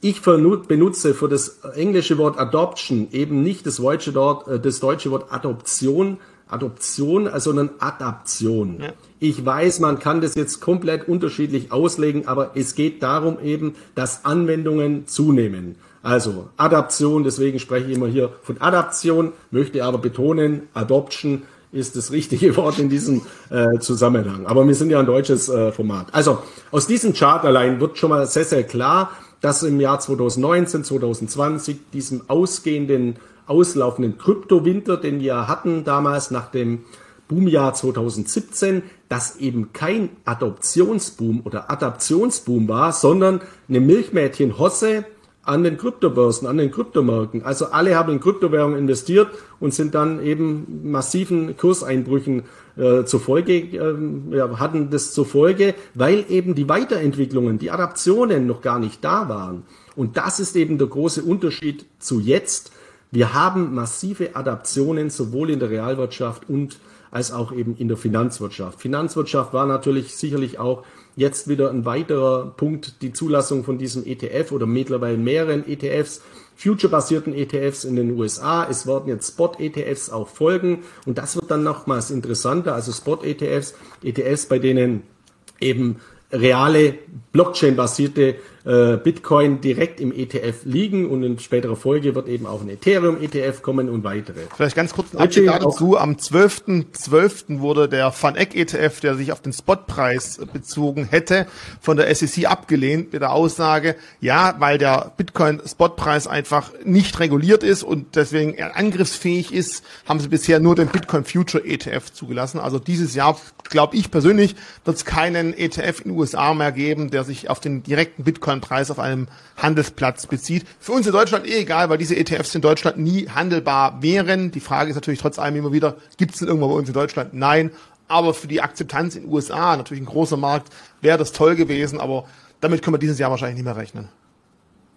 Genau, aber es ist ja nur eine Frage der Zeit, bis so ein Spot-ETF kommt. Und alles, was eine ISIN hat, ist für Privatanleger, die hodeln, sowieso nicht geeignet für Kryptoinvestoren, nach meiner Einschätzung, weil eben erstens mal das Wichtige ist, Private Keys zu haben, also direkt in Kryptowährungen zu investieren und diese Direktinvestments in Kryptowährungen sind steuerlich auch privilegiert. Also das ist weitaus besser. Von den Trader sind äh, Finanzderivate sehr vorteilhaft, gerade aus steuerlicher Sicht, mhm. weil der will ja nicht seine Private Keys und das auf den Ledger übertragen oder ähnliches. Der will das halt traden. Und dadurch äh, läuft er eben unter dem Regime der Abgeltungssteuer und die ist eben mit 25 Prozent plus Solidaritätszuschlag beziehungsweise Kirchensteuer, je nachdem, aber sagen wir mal 25 Prozent deutlich, deutlich billiger, als wenn er ein erfolgreicher Trader ist und 42 Prozent Reichensteuer zahlt oder mhm. wenn er ganz erfolgreicher Trader ist, plus drei Prozent Reichensteuer, also sich dann bei 45 Prozent bewegt. Also für Trader Finanzprodukte gut, für strategische Kryptoinvestoren Finanzprodukte wenig vorteilhaft. Bitte bei echten Kryptobörsen echte Blockchain-basierte Kryptowährungen kaufen. Fällt mir ganz kurz eine Zahl. Bei uns in Stuttgart wurden bisher im laufenden Jahr 2021 1,7 Milliarden Krypto-ETNs, Schrägstrich ETCs gehandelt. Also entweder gibt es da sehr viele erfolgreiche Trader oder einfach viele scheuen den Weg, anstatt ein Depot und eine Kryptohandelsbörse wie bei der BSDEX oder Bison lieber nur ein Depot zu haben. Ich glaube, häufig ist auch die Bequemlichkeit der Grund. Aber einfach mal sich überlegen, die Vorteile waren von Markus gerade sehr genannt genannt, ob es vielleicht doch nicht lohnt, einen Schritt noch zu gehen und bei einer Handelsplattform sowas aufzumachen, um eben direkt die ganzen Coins investieren zu können. Ähm, Adaptionen. Wenn ich, wenn ich da dazu noch was sagen darf, es gibt einen weiteren Grund, ja, hast vollkommen recht, also guter Ball, woran es liegt, dass diese ETNs nach meiner Einschätzung so hoch sind, nämlich das verstärkt Vermögensverwalter und Banken auch Kryptowährungen in den Portfolios kaufen. Und die brauchen natürlich einen MIFID-konformen regulierten Rahmen. Die können jetzt nicht bei der BSDEX für ihren Kunden ein Konto, äh, eine Wallet aufmachen und da mal Bitcoin äh, kaufen, sondern die müssen auf ein Finanz, heute noch zumindest, auf ein Finanzprodukt äh, zurückgreifen, kaufen dann eben in ihre Portfolios, die Portfolios ihrer Kunden, einen 1%, 2% Anteil von Bitcoin über einen ETN und dadurch sind diese Volumen sehr, sehr hoch. Also ich persönlich glaube, dass die Hauptvoluminas, die gehandelt werden über derartige Finanzprodukte, von institutionellen Investoren für ihre Privatkunden kommen und nicht jetzt von dem Privatanleger. Beim Privatanleger, wenn der das macht, glaube ich auch, dass es zwei Gründe gibt. Entweder Unwissenheit oder eben technologische Unaffinität. Also, dass man sagt, okay, um Gottes Willen, mir ist das viel zu komplex, mhm. da eine App runterzuladen und so weiter. Dann kaufe ich lieber was mit einer eSIM und partizipiere auch daran. Ich glaube, ich würde mir mal die Daten, die ich gerade genannt habe, diese 1,7 Milliarden nochmal genauer anschauen, weil das Problem ist, wir wissen natürlich nicht, hallo, ich bin Privatperson, hallo, ich bin institutioneller, aber ich erlaube mir mal die Vermutung, an der Größe der Order, also 2.000, 3.000 Euro eher privat, ab 10, 15 oder 20.000 Euro wahrscheinlich eher institutionell. Vielleicht pflücke ich es mal auseinander und bringe es mal mit, dass wir sehen können, wie die Umsätze waren, ob wirklich die meisten große Umsätze waren, was ja ganz klar für deine Theorie sprechen könnte. Vielleicht kann man sogar noch untermauern und dann Haken dran setzen. Ähm, Adaptionen kann man auch sagen, gibt es schon große Unternehmen, die mehr und mehr so im Kryptoteich fischen. Wir haben immer wieder mal über Amazon gesprochen, wir haben immer darüber gesprochen. Schaut euch die Stellenausschreibungen an, die sind häufig interessanter als die Pressemitteilungen der Unternehmen. Gibt es da was Neues zu dem Thema? Genau, also da kommt auch was Interessantes von Amazon. Also grundsätzlich muss man sagen, es suchen immer mehr in, äh, Unternehmen Blockchain, im Blockchain-Bereich äh, Analytiker beziehungsweise Entwickler. Also das wird auch in Industrieunternehmen weiter zunehmen und natürlich auch bei den Big Techs. Es steht ja außer Frage, dass alle großen Big Techs, sei es jetzt äh, Alphabet, also Google oder Apple oder äh, Amazon, Microsoft und so weiter, massiv in diesem Markt schon tätig sind. Bei Amazon kommt jetzt was äh, eben hinzu, dass die eben eine Stellenausschreibung gestaltet haben auf einer Plattform, die ist auch öffentlich einsehbar, nämlich LinkedIn das ist so der US-Ableger oder der globale Ableger von einer Plattform, die wir in Deutschland kennen. Xing heißt die, New Work, also Unternehmen aus Hamburg. Und auf dieser Plattform ist eben Amazon Web Service, das ist die Cloud-Tochter und die Cash Cow, also die, die, die Gewinnkuh von, von, von Amazon, wo wirklich die großen Erträge erwirtschaftet werden, weil manche denken ja immer noch, Amazon ist irgendein so Buchhändler äh, im Internet. Also das ist natürlich ein Weltkonzern mit den unterschiedlichsten Segmenten, gerade auch im Bereich der Zukunftsmärkte eines Metaverse, einer virtuellen Realität, wo man alles immer nur bei Facebook oder Meta derzeit ablehnt. Also hier macht Amazon massive Fortschritte, auch später dann die Integration zur, zur Auslieferungsthematik, beispielsweise über Drohnen, dass man dann sein Paket, sein physisches Paket bekommt. Das lässt sich ja dann auch praktisch abwickeln in der Lieferkette über eine Blockchain und so weiter. Und deswegen sucht eben Amazon Web Service äh, hat jetzt eine spezifische äh, Stellenausschreibung gemacht in Bezug auf die Abwicklung von Kryptowährungen wie Stablecoins, Security Token oder NFTs, also Non-Fungible Tokens. Und dafür wird ein Spezialist gesucht für die Ar Verarbeitung von Transaktionen und für die Verwahrung digitaler hm.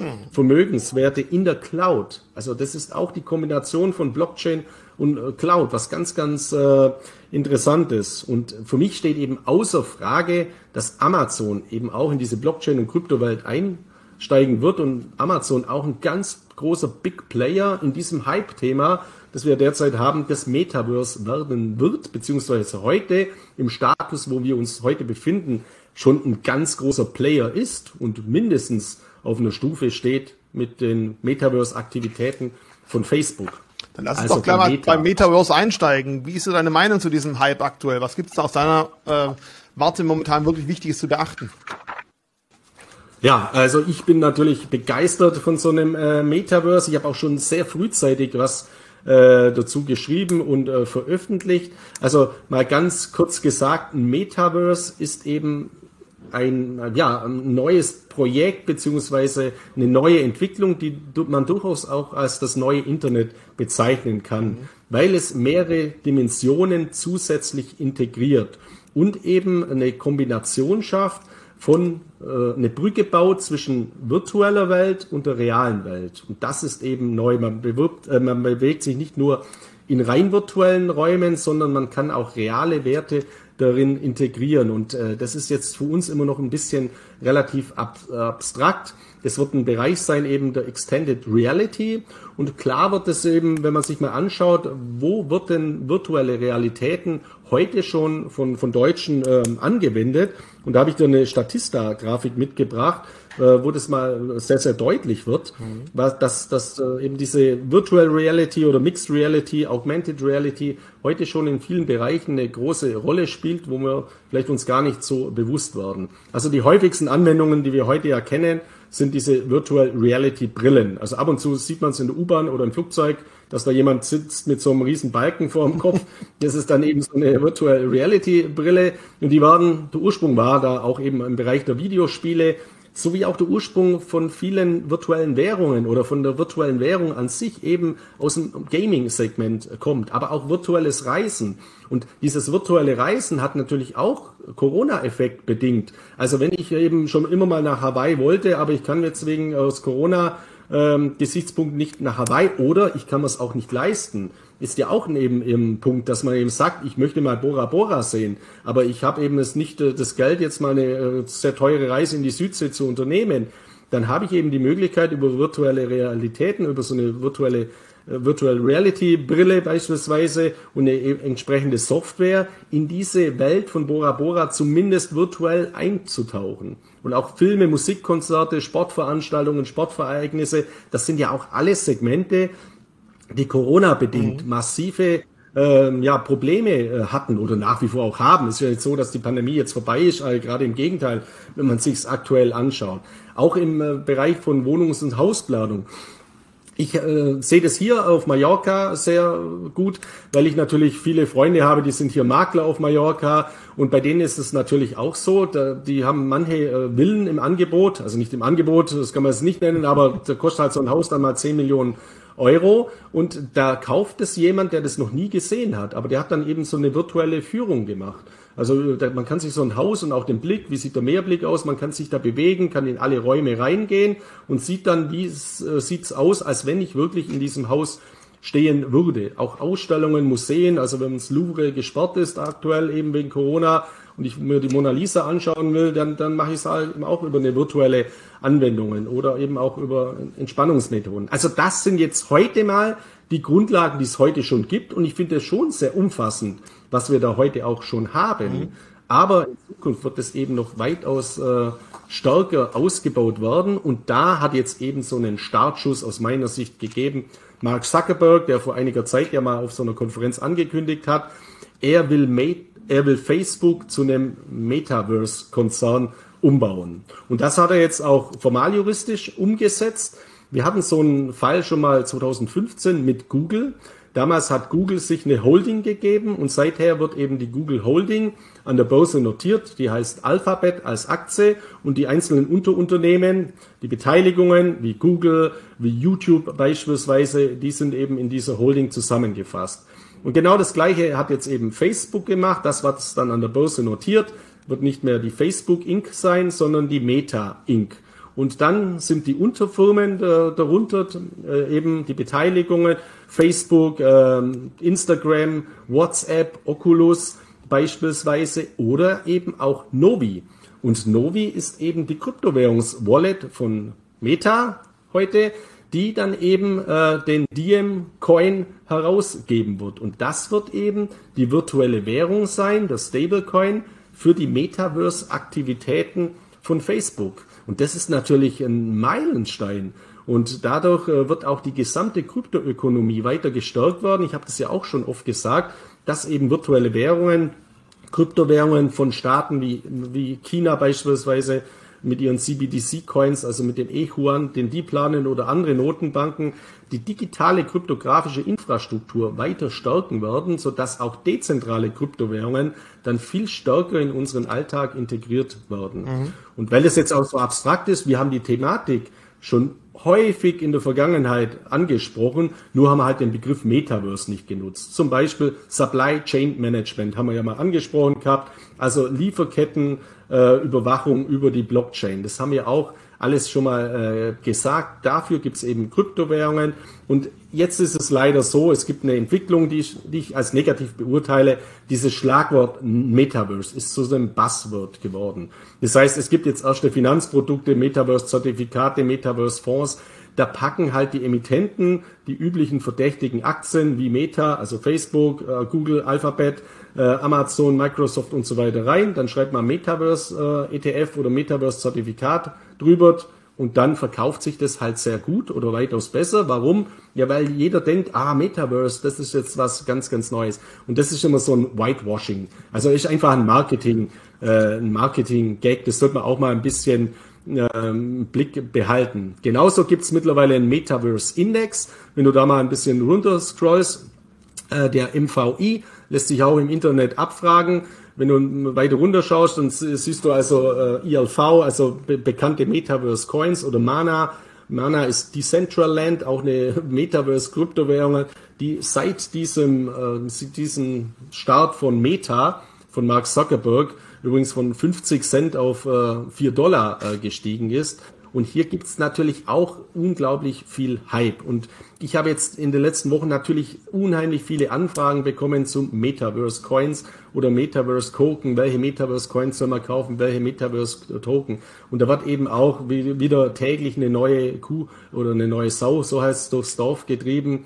Die wichtigste Metaverse Coin ist Ethereum, weil Ethereum die Grundlage gerade dafür ist, mit ihren Smart Contracts und mit ihrer führenden Position im Bereich der Stablecoins, im Bereich der Smart Contracts, im Bereich der DeFi-Anwendungen und auch im Bereich der Security Token. Mhm. Deswegen, bevor man jetzt die 5000. Coin sucht, wo Metaverse irgendwo draufsteht oder wo irgendjemand sagt, das ist aber ein toller Metaverse Token, wo das erstmal noch beweisen muss, sollte man als Basisinvestment in diesem Segment einfach auf Ethereum setzen. Das ist meine felsenfeste Überzeugung.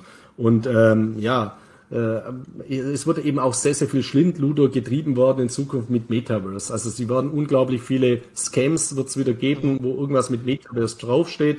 Die Leute überweisen dann Geld und sagen, oh, toll, Metaverse, Investmentsystem.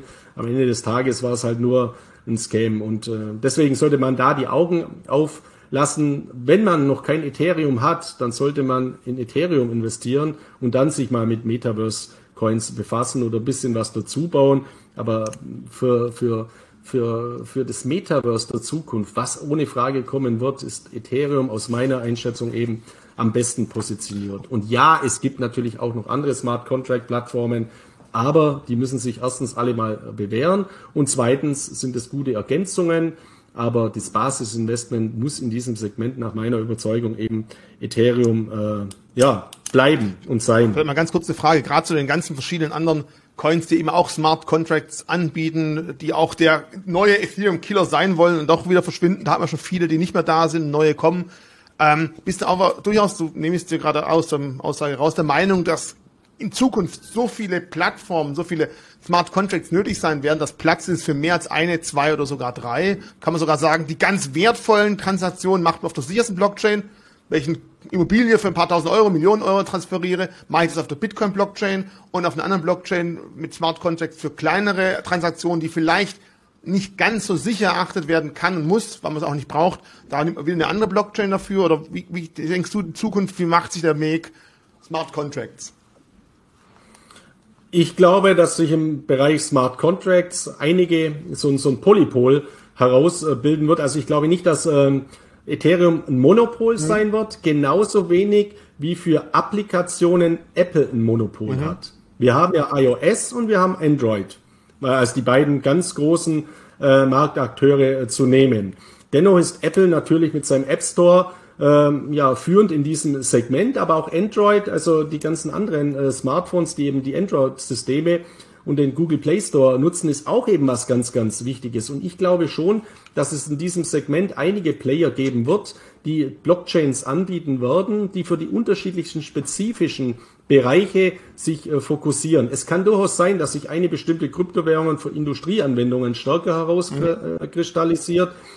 Äh, und eine andere äh, für, für beispielsweise Security äh, Token in diesem Segment. Aber grundlegend glaube ich auch in dem Bereich, die sicherste Blockchain, muss man trotzdem ganz klar sagen, ist der Bitcoin. Also das äh, steht außer Frage, aber deswegen ist äh, Ethereum ja nicht unsicher, sondern ich glaube schon, dass Ethereum äh, einen ganz, ganz großen Teil auf sich vereinnahmen wird und durchaus eine höhere Marktdominanz erzielen könnte, als Apple in seinem Segment es gemacht hat. Ich bewerte ja mal Bitcoin als die ja, Krypto-Google oder die Krypto-Weltleitwährung, das digitale Gold. Und Ethereum nenne ich ja immer äh, ja, die Krypto-Apple oder äh, der, der Internetcomputer, also äh, der Weltcomputer. Also Internetcomputer gibt es eine eigene Kryptowährung, die heißt ICP, ist jetzt was anderes, nicht verwechseln bitte, also ein Weltcomputer. Und Ethereum hat wirklich dieses Potenzial, zu so einem Weltcomputer für diese unterschiedlichsten Anwendungen zu werden und ist hier ganz, ganz hervorragend positioniert. Und diese Grafik, die du gerade eingeblendet hast, du möchtest noch was sagen? Ich würde gerne sagen, bevor wir jetzt gleich noch Ethereum, weil das noch mehr mitgebracht zum Thema, lass uns noch ganz kurz bitte beim Metaverse bleiben, weil wir haben ja schon, oder du hast schon davon gesprochen, okay, welche Kryptos könnten, können davon profitieren.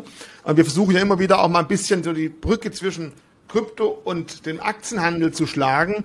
Gibt es da für dich Branchen, wo du sagst, ja, Whitewashing hin oder her, aber es gibt durchaus Branchen, die werden davon profitieren müssen, weil einfach dort die Nachfrage gesteigert wird, wenn das Metaverse stärker eine Anwendung finden wird in der breiten Masse. Genau so ist es, genau so ist es. Und ich habe vor vielen Jahren mal einen Blog geschrieben, Achtung vor Blockchain-Aktien. Damals war es die gleiche Entwicklung, da haben sich Unternehmen, die teilweise mit Blockchain gar nichts zu tun gehabt haben, in ihrem Mantel um. genau, Long Island Ice Tea war eine, also ein Getränke der Hersteller hat sich dann äh, in Long Blockchain oder so umgewandelt. Da gab es zahlreiche und die Kurse sind explodiert, nur weil eben eine Namensänderung war. Und das kann ich heute schon prognostizieren. Wir werden in ein paar Monaten an den Börsen, wenn man da bei euch in der Informationsabfrage die Namenssuche eingibt, Metaverse, dann wird es irgendwelche Aktien geben, die den Namen Metaverse in ihrem Namen tragen. Ich meine, Facebook hat jetzt angefangen mit Meta, äh, sich da praktisch äh, ja was Interessantes gesichert. Aber bei Facebook steht ja außer Frage eine massive Substanz dahinter. Aber es werden hier eben auch solche Entwicklungen sein. Und deswegen, um ins Metaverse zu investieren, muss man jetzt nicht nach einem Produkt suchen, wo Metaverse draufsteht, sondern die Konzepte müssen eben passen.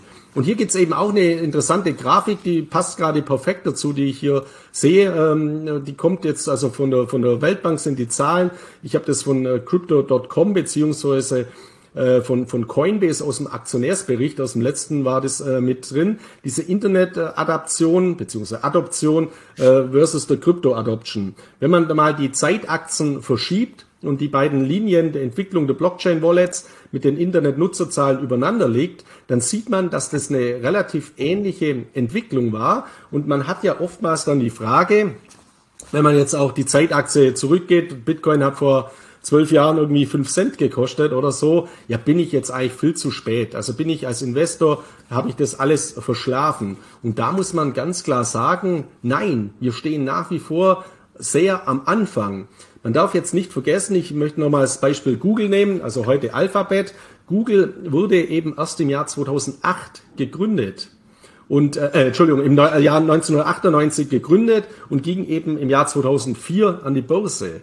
Wäre es jetzt im Jahr 2004 zu spät gewesen, in Google zu investieren, in Alphabet? Mhm. Ja, wenn man sich mal einen Chart anschaut, ja mit Sicherheit nicht. Und diese Entwicklungen, also die, die, die, dieser Report geht eben davon aus, dass wir bis ins Jahr 2024 die Milliardengrenze an Blockchain-Usern überspringen. Nach meiner Einschätzung schon viel, viel vorher. Vor allem, wenn beispielsweise die Chinesen hunderte Millionen Krypto-User dazubringen über ihre eigenen Ich-Yuan oder wenn Meta vorher startet, also wenn äh, Diem vorher startet über die Novi Wallet, man darf nicht vergessen, äh, Facebook, also Meta ist der größte Staat, der größte digitale Staat dieser Welt. Gemeinsam haben diese ganzen Unterunternehmen über drei Milliarden Nutzer. Also allein Meta hat somit das Potenzial, diese Adoption einen exponentiellen weiteren Anstieg zu verfassen, äh, zu, zu, zu verschaffen. Und davon werden natürlich auch zahlreiche Fintech-Unternehmen und Big Tech-Unternehmen aus den unterschiedlichsten Segmenten profitieren. Und äh, jetzt zu deiner Frage. Meine vier Hauptfavoriten in diesem Segment, ich möchte jetzt keine ISIN-Nummer nennen oder keine konkreten Namen. Das sind eben vier Sektoren, vier Branchen. Und das ist einmal die Blockchain-Industrie. Es gibt Blockchain-Aktien, die auch diesen Namen verdient haben. Es gibt auch Blockchain-ETFs. Also einfach mal sich das anschauen. Ja, findet man über Google ganz, äh, ganz einfach. Die künstliche Intelligenz, also die Artificial Intelligence. Dann die Cybersecurity. Und das ist für mich eine der besten Branchen, wo man relativ wenig falsch machen kann, weil die Cybersecurity, es steht außer Frage, dass unsere Realwirtschaft mit, wie die Finanzwirtschaft, wie die Digitalwirtschaft exponentiell weiter digitalisieren wird, unser gesamtes Leben.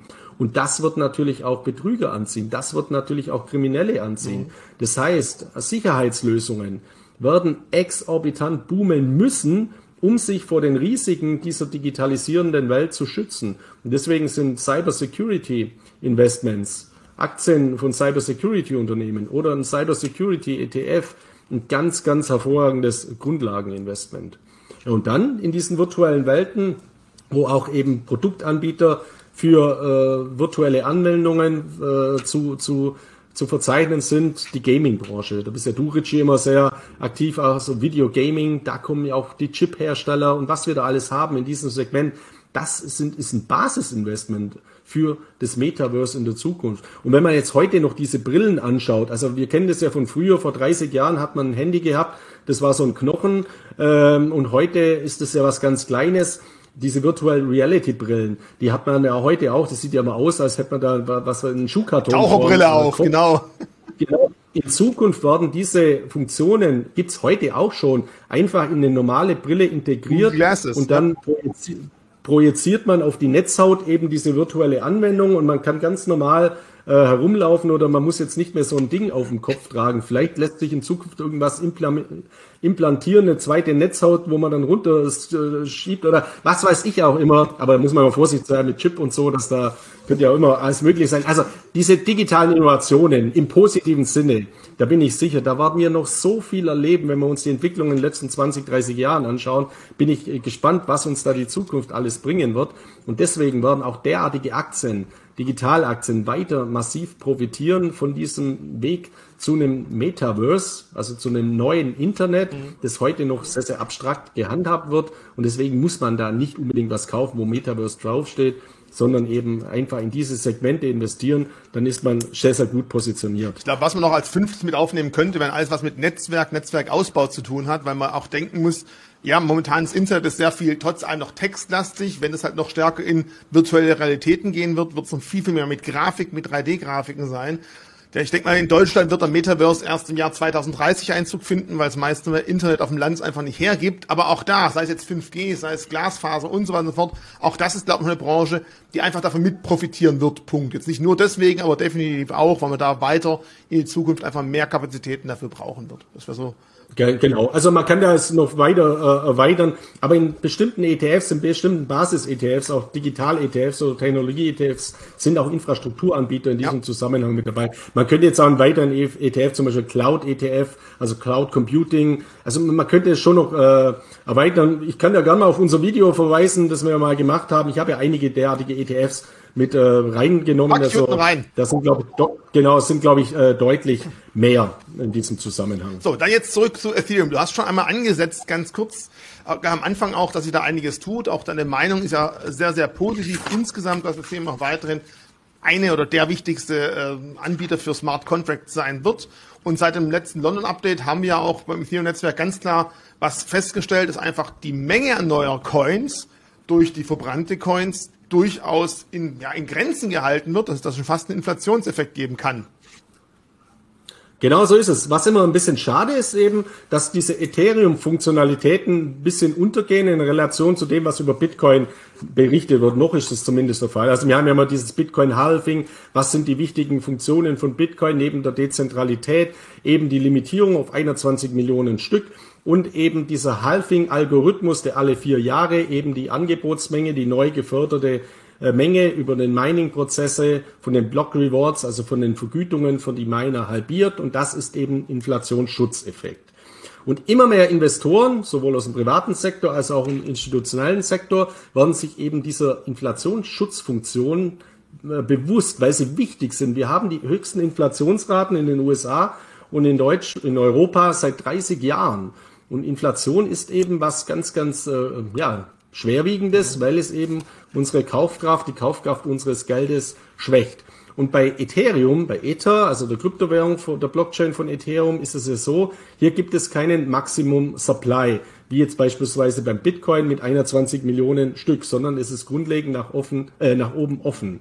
Und das, weiß ich, hat viele Investoren auch davon abgehalten, in Ethereum zu investieren, weil die haben sich immer nur Kryptowährungen herausgesucht, die limitiert sind, also die einen Maximum Supply haben. Und deswegen haben viele Ethereum außen vor gelassen.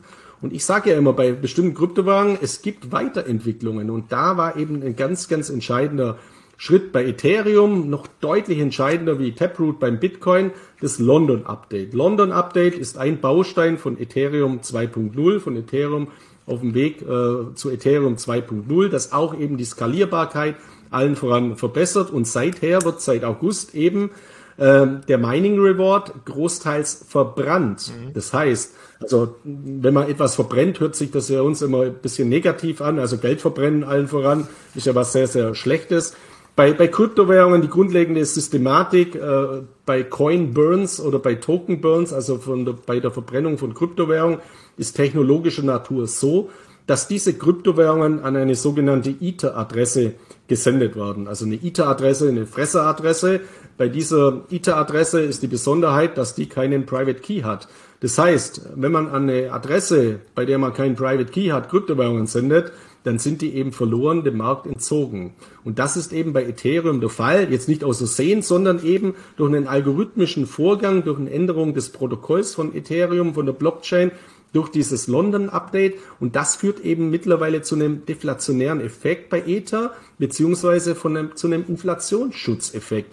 Und hier auf Etherscan kann man eben nachschauen, wie viele Ethereum täglich eben verbrannt werden. Und man sieht im Hoch, werden Tag für Tag bis zu 17.000 Ethereum dem Markt entzogen, indem sie vernichtet, äh, geburnt wurden. Dadurch verringert sich die Angebotsmenge und bei gleicher Nachfrage oder bei steigender Nachfrage und was ich eben erwarte für die Zukunft, stark steigender Nachfrage nach Ethereum aufgrund der Anwendungen bei Smart Contracts, NFTs, Stablecoins, Security Token, Metaverse Anwendungen und so weiter, dezentralen Applikationen im Allgemeinen, ist das natürlich ein enorm positiver Effekt und liegt eben auch ein massives Kurspotenzial, ein Kurssteigerungspotenzial für Ethereum in der Zukunft. Und äh, somit hat man auch bei Ethereum eben diese, äh, diese wichtige Inflationsschutzfunktion. Und um sich das noch mal ein bisschen besser anzuschauen, habe ich noch eine zweite Internetseite neben Etherscan, äh, dem, dem Burn-Chart mitgebracht, nämlich Watch the Burn.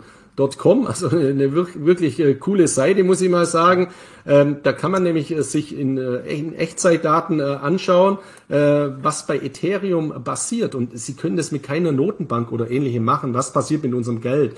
Also ich kann mir nicht bei der EZB einloggen und schauen, wie, wie, wie viel Geld wird gerade gedruckt oder wie, wie sehen denn die genauen Daten aus. Und das ist eben das Einzigartige der Blockchain-Technologie, wo man eben schauen kann, was wird geburnt, wie sind die Rewards, wie sind die Tipps. Also man kann mittlerweile bei Ethereum eben Trinkgelder geben, dass Transaktionen schneller ausgeführt werden an die Miner, wie hoch ist die, äh, die Net Reduction. Also hier kann man alle Daten eben auslesen, was Ethereum betrifft. Und diese Daten sind eben seit diesem London-Update im August sehr, sehr positiv, weil Ethereum seltener wird, weil Ethereum die Angebotsmenge reduziert wird, die Nachfrage damit äh, eben gesteigert wird, weil das, ich glaube, aus meiner Sicht eben ein großes Argument ist auch für Investoren mhm. in Ethereum jetzt zusätzlich zu investieren, weil man einen Vergleich, also vergleichbar ist er nicht, aber weil man auch einen Inflationsschutzeffekt jetzt bei Ethereum hat, wie beim Bitcoin mit dem Halving, eben mit dem Token Burn beziehungsweise mit dem Coin Burn. Die Aussage, wenn ich hier sehe, innerhalb von einem Monat wurden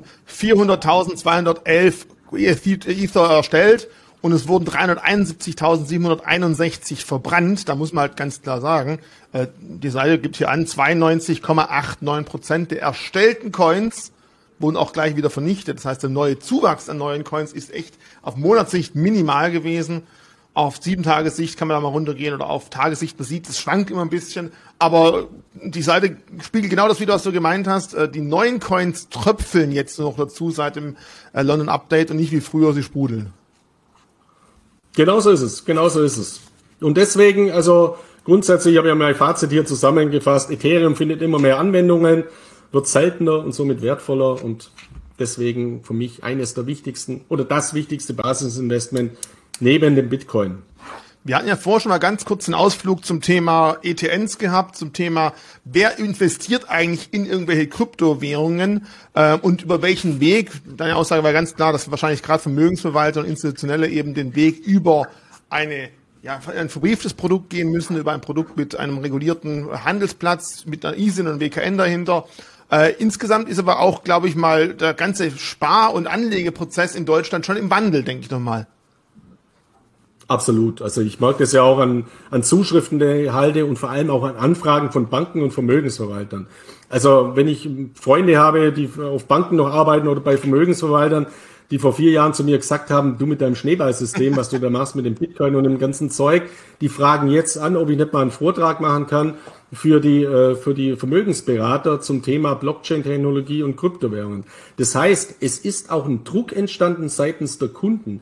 Weil wenn ich jetzt einen Kunde gehabt habe vor vier Jahren, der kommt zu mir an Schalter, ich bin Bankberater, und der sagt, äh, wie sieht's mit Bitcoin aus? Und ich sage dem, ja, das ist ein Schneeballsystem, lassen Sie das bitte, das ist total unseriös, machen nur Betrüger ja, dann kommt er jetzt wieder an Schalter und sagt, Sie, bei damals bei 1000 Dollar haben Sie gesagt, ist alles Quatsch. Jetzt lese ich in der Zeitung, JP Morgan steigt ein, äh, die ganzen Großbanken in Amerika machen das, die Börse Stuttgart hat eine Blockchain-Börse gegründet, die BaFin vergibt Lizenzen. Da kann man jetzt nicht sagen, äh, das ist alles nur Lug und Trug oder das ist Betrug, sondern ich habe jetzt ein ganz, ganz großes Problem. Das heißt, als Bank steht der Druck, als Vermögensverwalter, als konventioneller massiv gestiegen, um mich zumindest mit dieser Thematik zu befassen und um den Anlegern auch Lösungen zu bieten. Und ich weiß es auch, dass dann eben die ersten angefangen haben, damals das Fontobel-Zertifikat von äh, auf dem Bitcoin, also von Fontobel, von dem Emittenten, das war einer der ersten Emittenten, die sowas herausgebracht haben, also ein börsennotiertes Zertifikat in die Portfolien ihrer Kunden zu kaufen.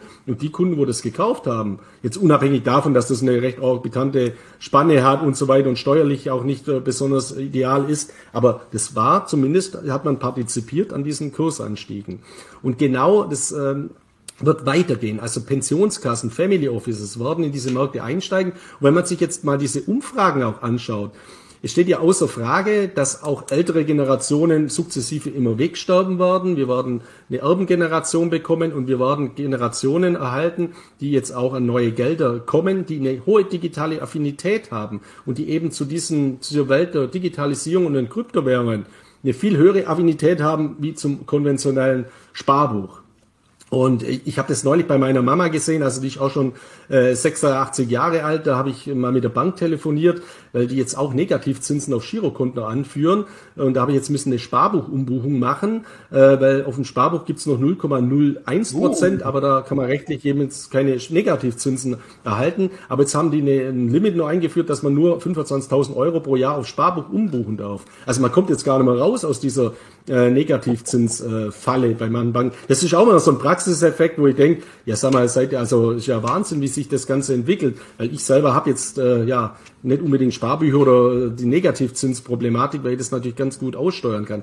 Und das wird natürlich auch ein Weg sein, dass eben verstärkt Kryptowährungen interessant werden. Und wenn man sich diese Zahlen mal anschaut, dann sieht man eben, dass die Anschaffungsabsicht von Kryptowährungen mittlerweile höher ist als bei Edelmetallen. Und äh, die, die Allokationsquoten nach meiner Einschätzung dürften bei Kryptowährungen fast schon höher sein im deutschsprachigen Raum als bei Edelmetallen. Also das, was äh, Investoren in, in äh, Kryptowährungen halten, wie Bitcoin und Ethereum, in Relation zu den Edelmetallen. Weil viele Junge haben natürlich auch irgendwelche Mimi-Coins und so weiter. Die haben noch nie ein Goldstück oder ein Goldinvestment oder ein Silberinvestment äh, getätigt.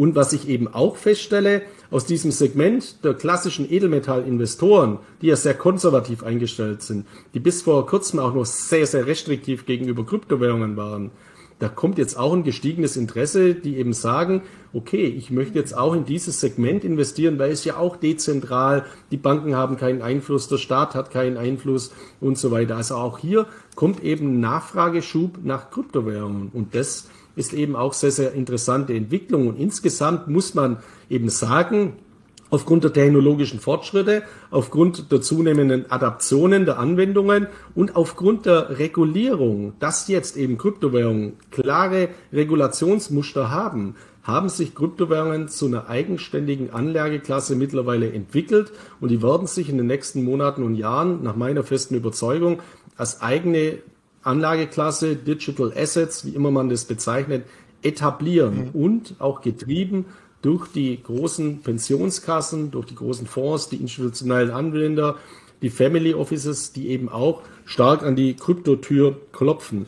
Und da ist es eben so, da gibt es eine Umfrage, eine aktuelle Studie von Camden Wells, muss man jetzt nicht unbedingt äh, kennen, der, die analysieren eben Family Offices und äh, die haben 385 Family Offices befragt und deren Durchschnittskunde hat ein Volumen, also der Durchschnittskunde hat ein Volumen von 1,1 Milliarden US-Dollar. Und das ist natürlich eine enorme Summe. Und da zeigen sich eben schon sehr, sehr interessante Entwicklungen, nämlich dass 28 äh, Prozent der superreichen Familien eben auf diesem Globus mittlerweile in Kryptowährungen investiert sind. Und weitere 28 Prozent eben planen in Zukunft diese Kryptowährungsengagements äh, weiter auszubauen. 42 Prozent halten Kryptowährungen in diesem Zusammenhang von lohnendes Investments. Und was auch noch interessant ist im Vergleich zu Edelmetallen, also bisher liegt der Anteil am Gesamtvermögen bei diesen Familien, also bei diesen sehr reichen Familien, äh, lediglich bei einem Prozent. Und das ist ungefähr gleich wie die Gewichtung bei Edelmetallen. Also wir haben hier schon sehr, sehr interessante äh, Daten. Und aus meiner Sicht ist eben das Wertschutzfunktionspotenzial vom Bitcoin relativ ähnlich mit Edelmetallen. Ja. Aber das Anwendungspotenzial bei Kryptowährungen, wie beispielsweise Ethereum, mit den Smart Contracts, mit den NFTs, mit den Security Token, mit den Stablecoins, das hat ja keinen Goldbarren. Also da kann ich ja nicht besonders viel machen. Ich kann es halt irgendwo hinlegen, ist ja auch gut so. Also ist auch wichtiges, äh, ist auch ein wichtiger Vermögensbaustein. Aber diese zusätzlichen Anwendungsmöglichkeiten, zusätzlich zur Wertschutzfunktion, auch die Payment-Funktionen, die ich ja mit Kryptowährungen habe, also die Zahlungsverkehrsfunktionen, die haben ein weitaus stärkeres Potenzial, so dass ich eben schon erwarte, dass Kryptowährungen, Edelmetalle in diesem äh, Bereich deutlich überholen werden. Und wenn man sich jetzt mal die Goldbewertung anschaut, also das weltgeförderte Gold, was am Markt erhältlich ist, das hat circa eine Marktkapitalisierung von 9 Billionen US-Dollar und die Kryptomärkte liegen insgesamt bei 2,5 Billionen US-Dollar. Allein diese Relation gehe ich davon aus, dass wir hier auf absehbare Zeit mal eine Parität erreichen werden oder könnten zumindest. Und ich gehe jetzt nicht davon aus, dass der Goldpreis rapide einbricht. Also dass dadurch die Parität zustande kommt, sondern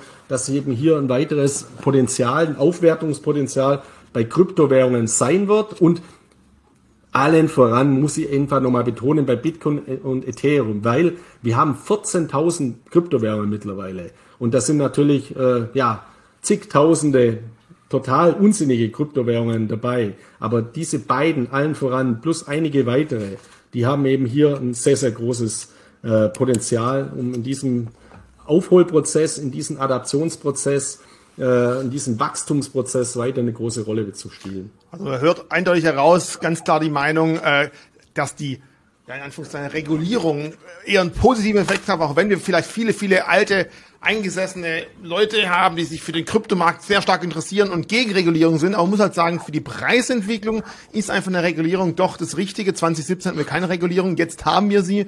Und was definitiv dazu beiführen kann, dass der Markt auch stärker auf solche Produkte angewiesen ist oder nachgefragt werden. Ich habe hier mal ganz kurz nebenher eine kleine Grafik rausgeholt, wo wir mal sehen können, wie, welche Assets denn mit welchem Wert momentan am Markt gehandelt werden. Wir sehen ganz klar, Gold ist Nummer eins, ähm, Silber ist auf Nummer sieben, äh, Bitcoin ist bereits auf Nummer 9 und auch Ethereum ist auf Platz Nummer 15 der wertvollsten Assets von der Marktkapitalisierung her. Also wir haben schon zwei Kryptos unter den Top 15 drin und ich bin gespannt, wenn wir so eine Grafik in fünf Jahren wieder rausholen, Markus, wo wir dann Bitcoin sehen werden, wie weit sich Bitcoin an Gold herangepirscht haben wird. Ähm, vielleicht ganz kurz noch zum Schluss. Du bist auch in dem äh, tollen Club aufgenommen worden. Nein, nicht der Bitcoin oder der äh, Milliardäre im 1 Billion Dollar Bereich, sondern in den Club derjenigen, deren Coins, äh, deren, Entschuldigung, deren Content bei Instagram und bei anderen Social Media Bereichen gefaked wurden. Also auch dich gibt's jetzt mit Strich und Punkt und Komma und du verkaufst irgendwelche lustigen Abonnements und bittest darum, dich zu unterstützen und hast tolle Handelssysteme. Was machst du denn da so momentan? Ja, genau. Also es ist äh, ja, es ist eigentlich ist lustig oder man kann drüber lachen, aber andererseits ist es so, es gab einen Freitag vor zwei Wochen, wo ich am Abend mal mein Handy mich gewundert habe, warum das die ganze Zeit piepst und dann habe ich 280 Nachrichten gehabt von Freunden, Bekannten und so weiter und es geht einem einfach vollkommen auf den Nerv. Und da war eben folgender Sachverhalt, der mittlerweile sehr häufig vorkommt. Also es hat einfach jemand mein Bild und meinen Namen kopiert. Der hat einen doppelten Bindestrich da unten reingemacht. Das sieht man ja an dieser Grafik. Also Markus Doppelbindestrich Miller. Das, das kann man nicht verhindern. Also euer Logo kann geklaut werden, mein Bild kann geklaut werden dann äh, baut der sich Follower auf, also der schreibt, äh, kontaktiert die unterschiedlichsten Leute, die Leute denken, das bin ich, nehmen mich an und nach einer gewissen Zeit, nach ein paar Tagen oder ein paar Wochen, versucht er eben diese Leute zu betrügen. Und in dem Fall hat er folgendes geschrieben, Servus, wie geht's? Hoffe gut, wenn du ET, also Ethereum, Bitcoin, Cardano, Doge hast, kannst du die Coins durch mich staken. Uh. In 24 Stunden, morgen zur gleichen Zeit bekommst du die Coins zurück mit 20, 10 bis 20 Prozent sicherem Gewinn ist garantiert. Also hier wird einfach versucht, meine Reputation, auch das Vertrauen, das viele Leute in mich haben, zu missbrauchen. Und ich, man muss hier einfach sagen, niemals schreibe ich irgendjemand an, dass man mir Geld überweist. Und das Wahnsinnige ist wirklich, ich habe da Zuschriften, wo dann wirklich Leute mich fragen, wo sollen sie es denn hin übertragen? Und es, ich bin auch überzeugt, es gibt wahrscheinlich äh, Schadensfälle, weil wenn man dem Profil natürlich zurückschreibt, wo soll man es hin übertragen, dann schreibt natürlich nicht ich und gibt meine Wallet-Adresse an, sondern dann schreibt der Betrüger und gibt eine Wallet-Adresse an. Und man muss das einfach mal grundlegend äh, hinterfragen, also sich das ähm, Profil einfach mal anschauen. Also mein Instagram-Profil, mein Originalprofil hat natürlich zig Posts dieses Instagram-Profil, sieht man hier, hat null Posts. Also der hat noch nie was äh, gepostet. Und dann einfach mal über eine andere Plattform äh, mal hinterfragen, beziehungsweise nie irgendjemand Coins überweisen. Ihr habt es ja auch von Bison, ja. dass sowas kommt. Und allein der Text ist ja schon totaler Quatsch. Also den Bitcoin zu staken, steht ja da im Prinzip auch drin. Der Bitcoin ist ein Proof-of-Work-Algorithmus, den kann man nicht staken, weil wenn, dann muss man halt lenden, also man muss Lending betreiben. Dogecoin, also als wenn ich jemals was vom Dogecoin empfohlen habe. Und jeder, wo unsere Videos schaut, ich sag doch die ganze Zeit, ich halte relativ wenig von Staking. Und 10 bis 20 Prozent über Nacht innerhalb von 24 Stunden, man muss sich das nur mal hochrechnen. Also es ist wirklich äh, kurios, aber man muss auch sagen, also die ja wirklich bedenkliche Problematik neben einem, dass das unheimlich nervt, dass man unheimlich viele Leute anschreiben muss, sagen muss, hey, ich bin das nicht. Äh, also das, das bindet ja auch Zeit. Es sind auch andere Punkte. Also es kann jetzt durchaus sein, jemand, der mich kennt oder jemand, der mir halt folgt oder meine Bücher liest, überweist diese Coins und ich zahle dann nicht zurück. Der denkt, ich war das. Dann stellt er in Deutschland eine Strafanzeige wegen Betrug. Gegen wen? Ja, gegen mich natürlich. Ich meine, ich habe jetzt da keine Sorge, dass da ein eingeleitetes Ermittlungsverfahren dann wieder eingestellt wird, weil ja die Faktenlage sonnenklar ist. Aber es ist einfach ein Wahnsinn, wie gutgläubig viele Menschen äh, sind.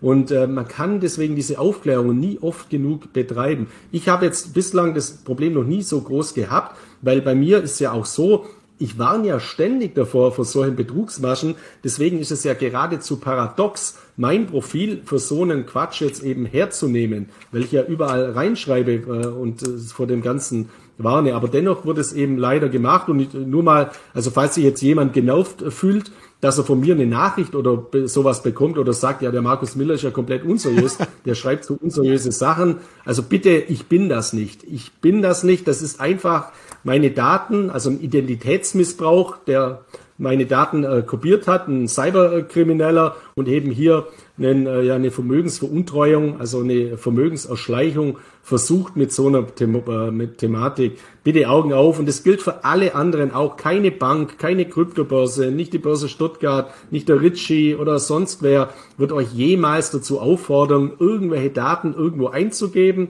oder zu äh, irgendwo Coins hinzuübertragen. Ja. Und das Paradoxe ist bei mir, ich bekomme ja selbst von manchen Leuten die Private Keys übermittelt, die mir dann schreiben, schauen Sie bitte mal nach, äh, wo, wo, ob meine Kryptowährungen da sind. Ich, ich lösche das dann sofort und schreibe den zurück, aber das ist ja auch ein Risiko, weil irgendwo ist das jetzt im Netz unterwegs und ich weiß ja nicht, wie sicher die Datenübermittlung und so weiter ist. Ja. Also hier kann man nur noch mal appellieren eben an die Bildung der Menschen, also an die, die, die Digitalbildung. Bildet euch bitte weiter und falls bitte nicht auf derartige ja, Nepper, Schlepper, Bauernfänger aus dem digitalen Segment herein. Schließ mir da ganz kurz an. Ich meine, der, der der Kloner, der dich geklont hat, hat sich ja nicht mal die Mühe gemacht, irgendwelche Posts zu kopieren. Es gibt leider immer noch mit Börse Stuttgart Punkt Unterstrich, auch das sind nicht wir, wir sind mit Instagram dran, dass wir diesen Account endlich losbekommen, als Unternehmen ist sehr, sehr schwer. Der hat sich zumindest mal die Mühe gemacht, ein paar Beiträge zu kopieren. Wow, immerhin. Aber auch da vielleicht, denkt dran, wenn jemand als Unternehmen genauso viel Abonnenten hat, wie er abonniert hat, ist es sehr, sehr komisch, bei uns sieht es einfach so aus, wir folgen als Unternehmenskanal sehr wenig Leuten und uns folgen viel mehr. Auch das ist vielleicht so ein Punkt, wenn man auf Markus unterstrich unterstrich Miller geht, wird man wahrscheinlich feststellen, dass er wahrscheinlich fast gleich vielen folgt, wie ihm folgen, um die Leute dazu zu bringen, zu ihm ebenfalls äh, auf, auf den Kanal zu kommen. Und auffällig ist auch, wenn jemand viele Follower hat, guckt euch mal die Follower an. Häufig sind es dann irgendwelche gekauften Accounts, die man gleich am Namen und an Fotos erkennen kann, dass es keine Originale sind.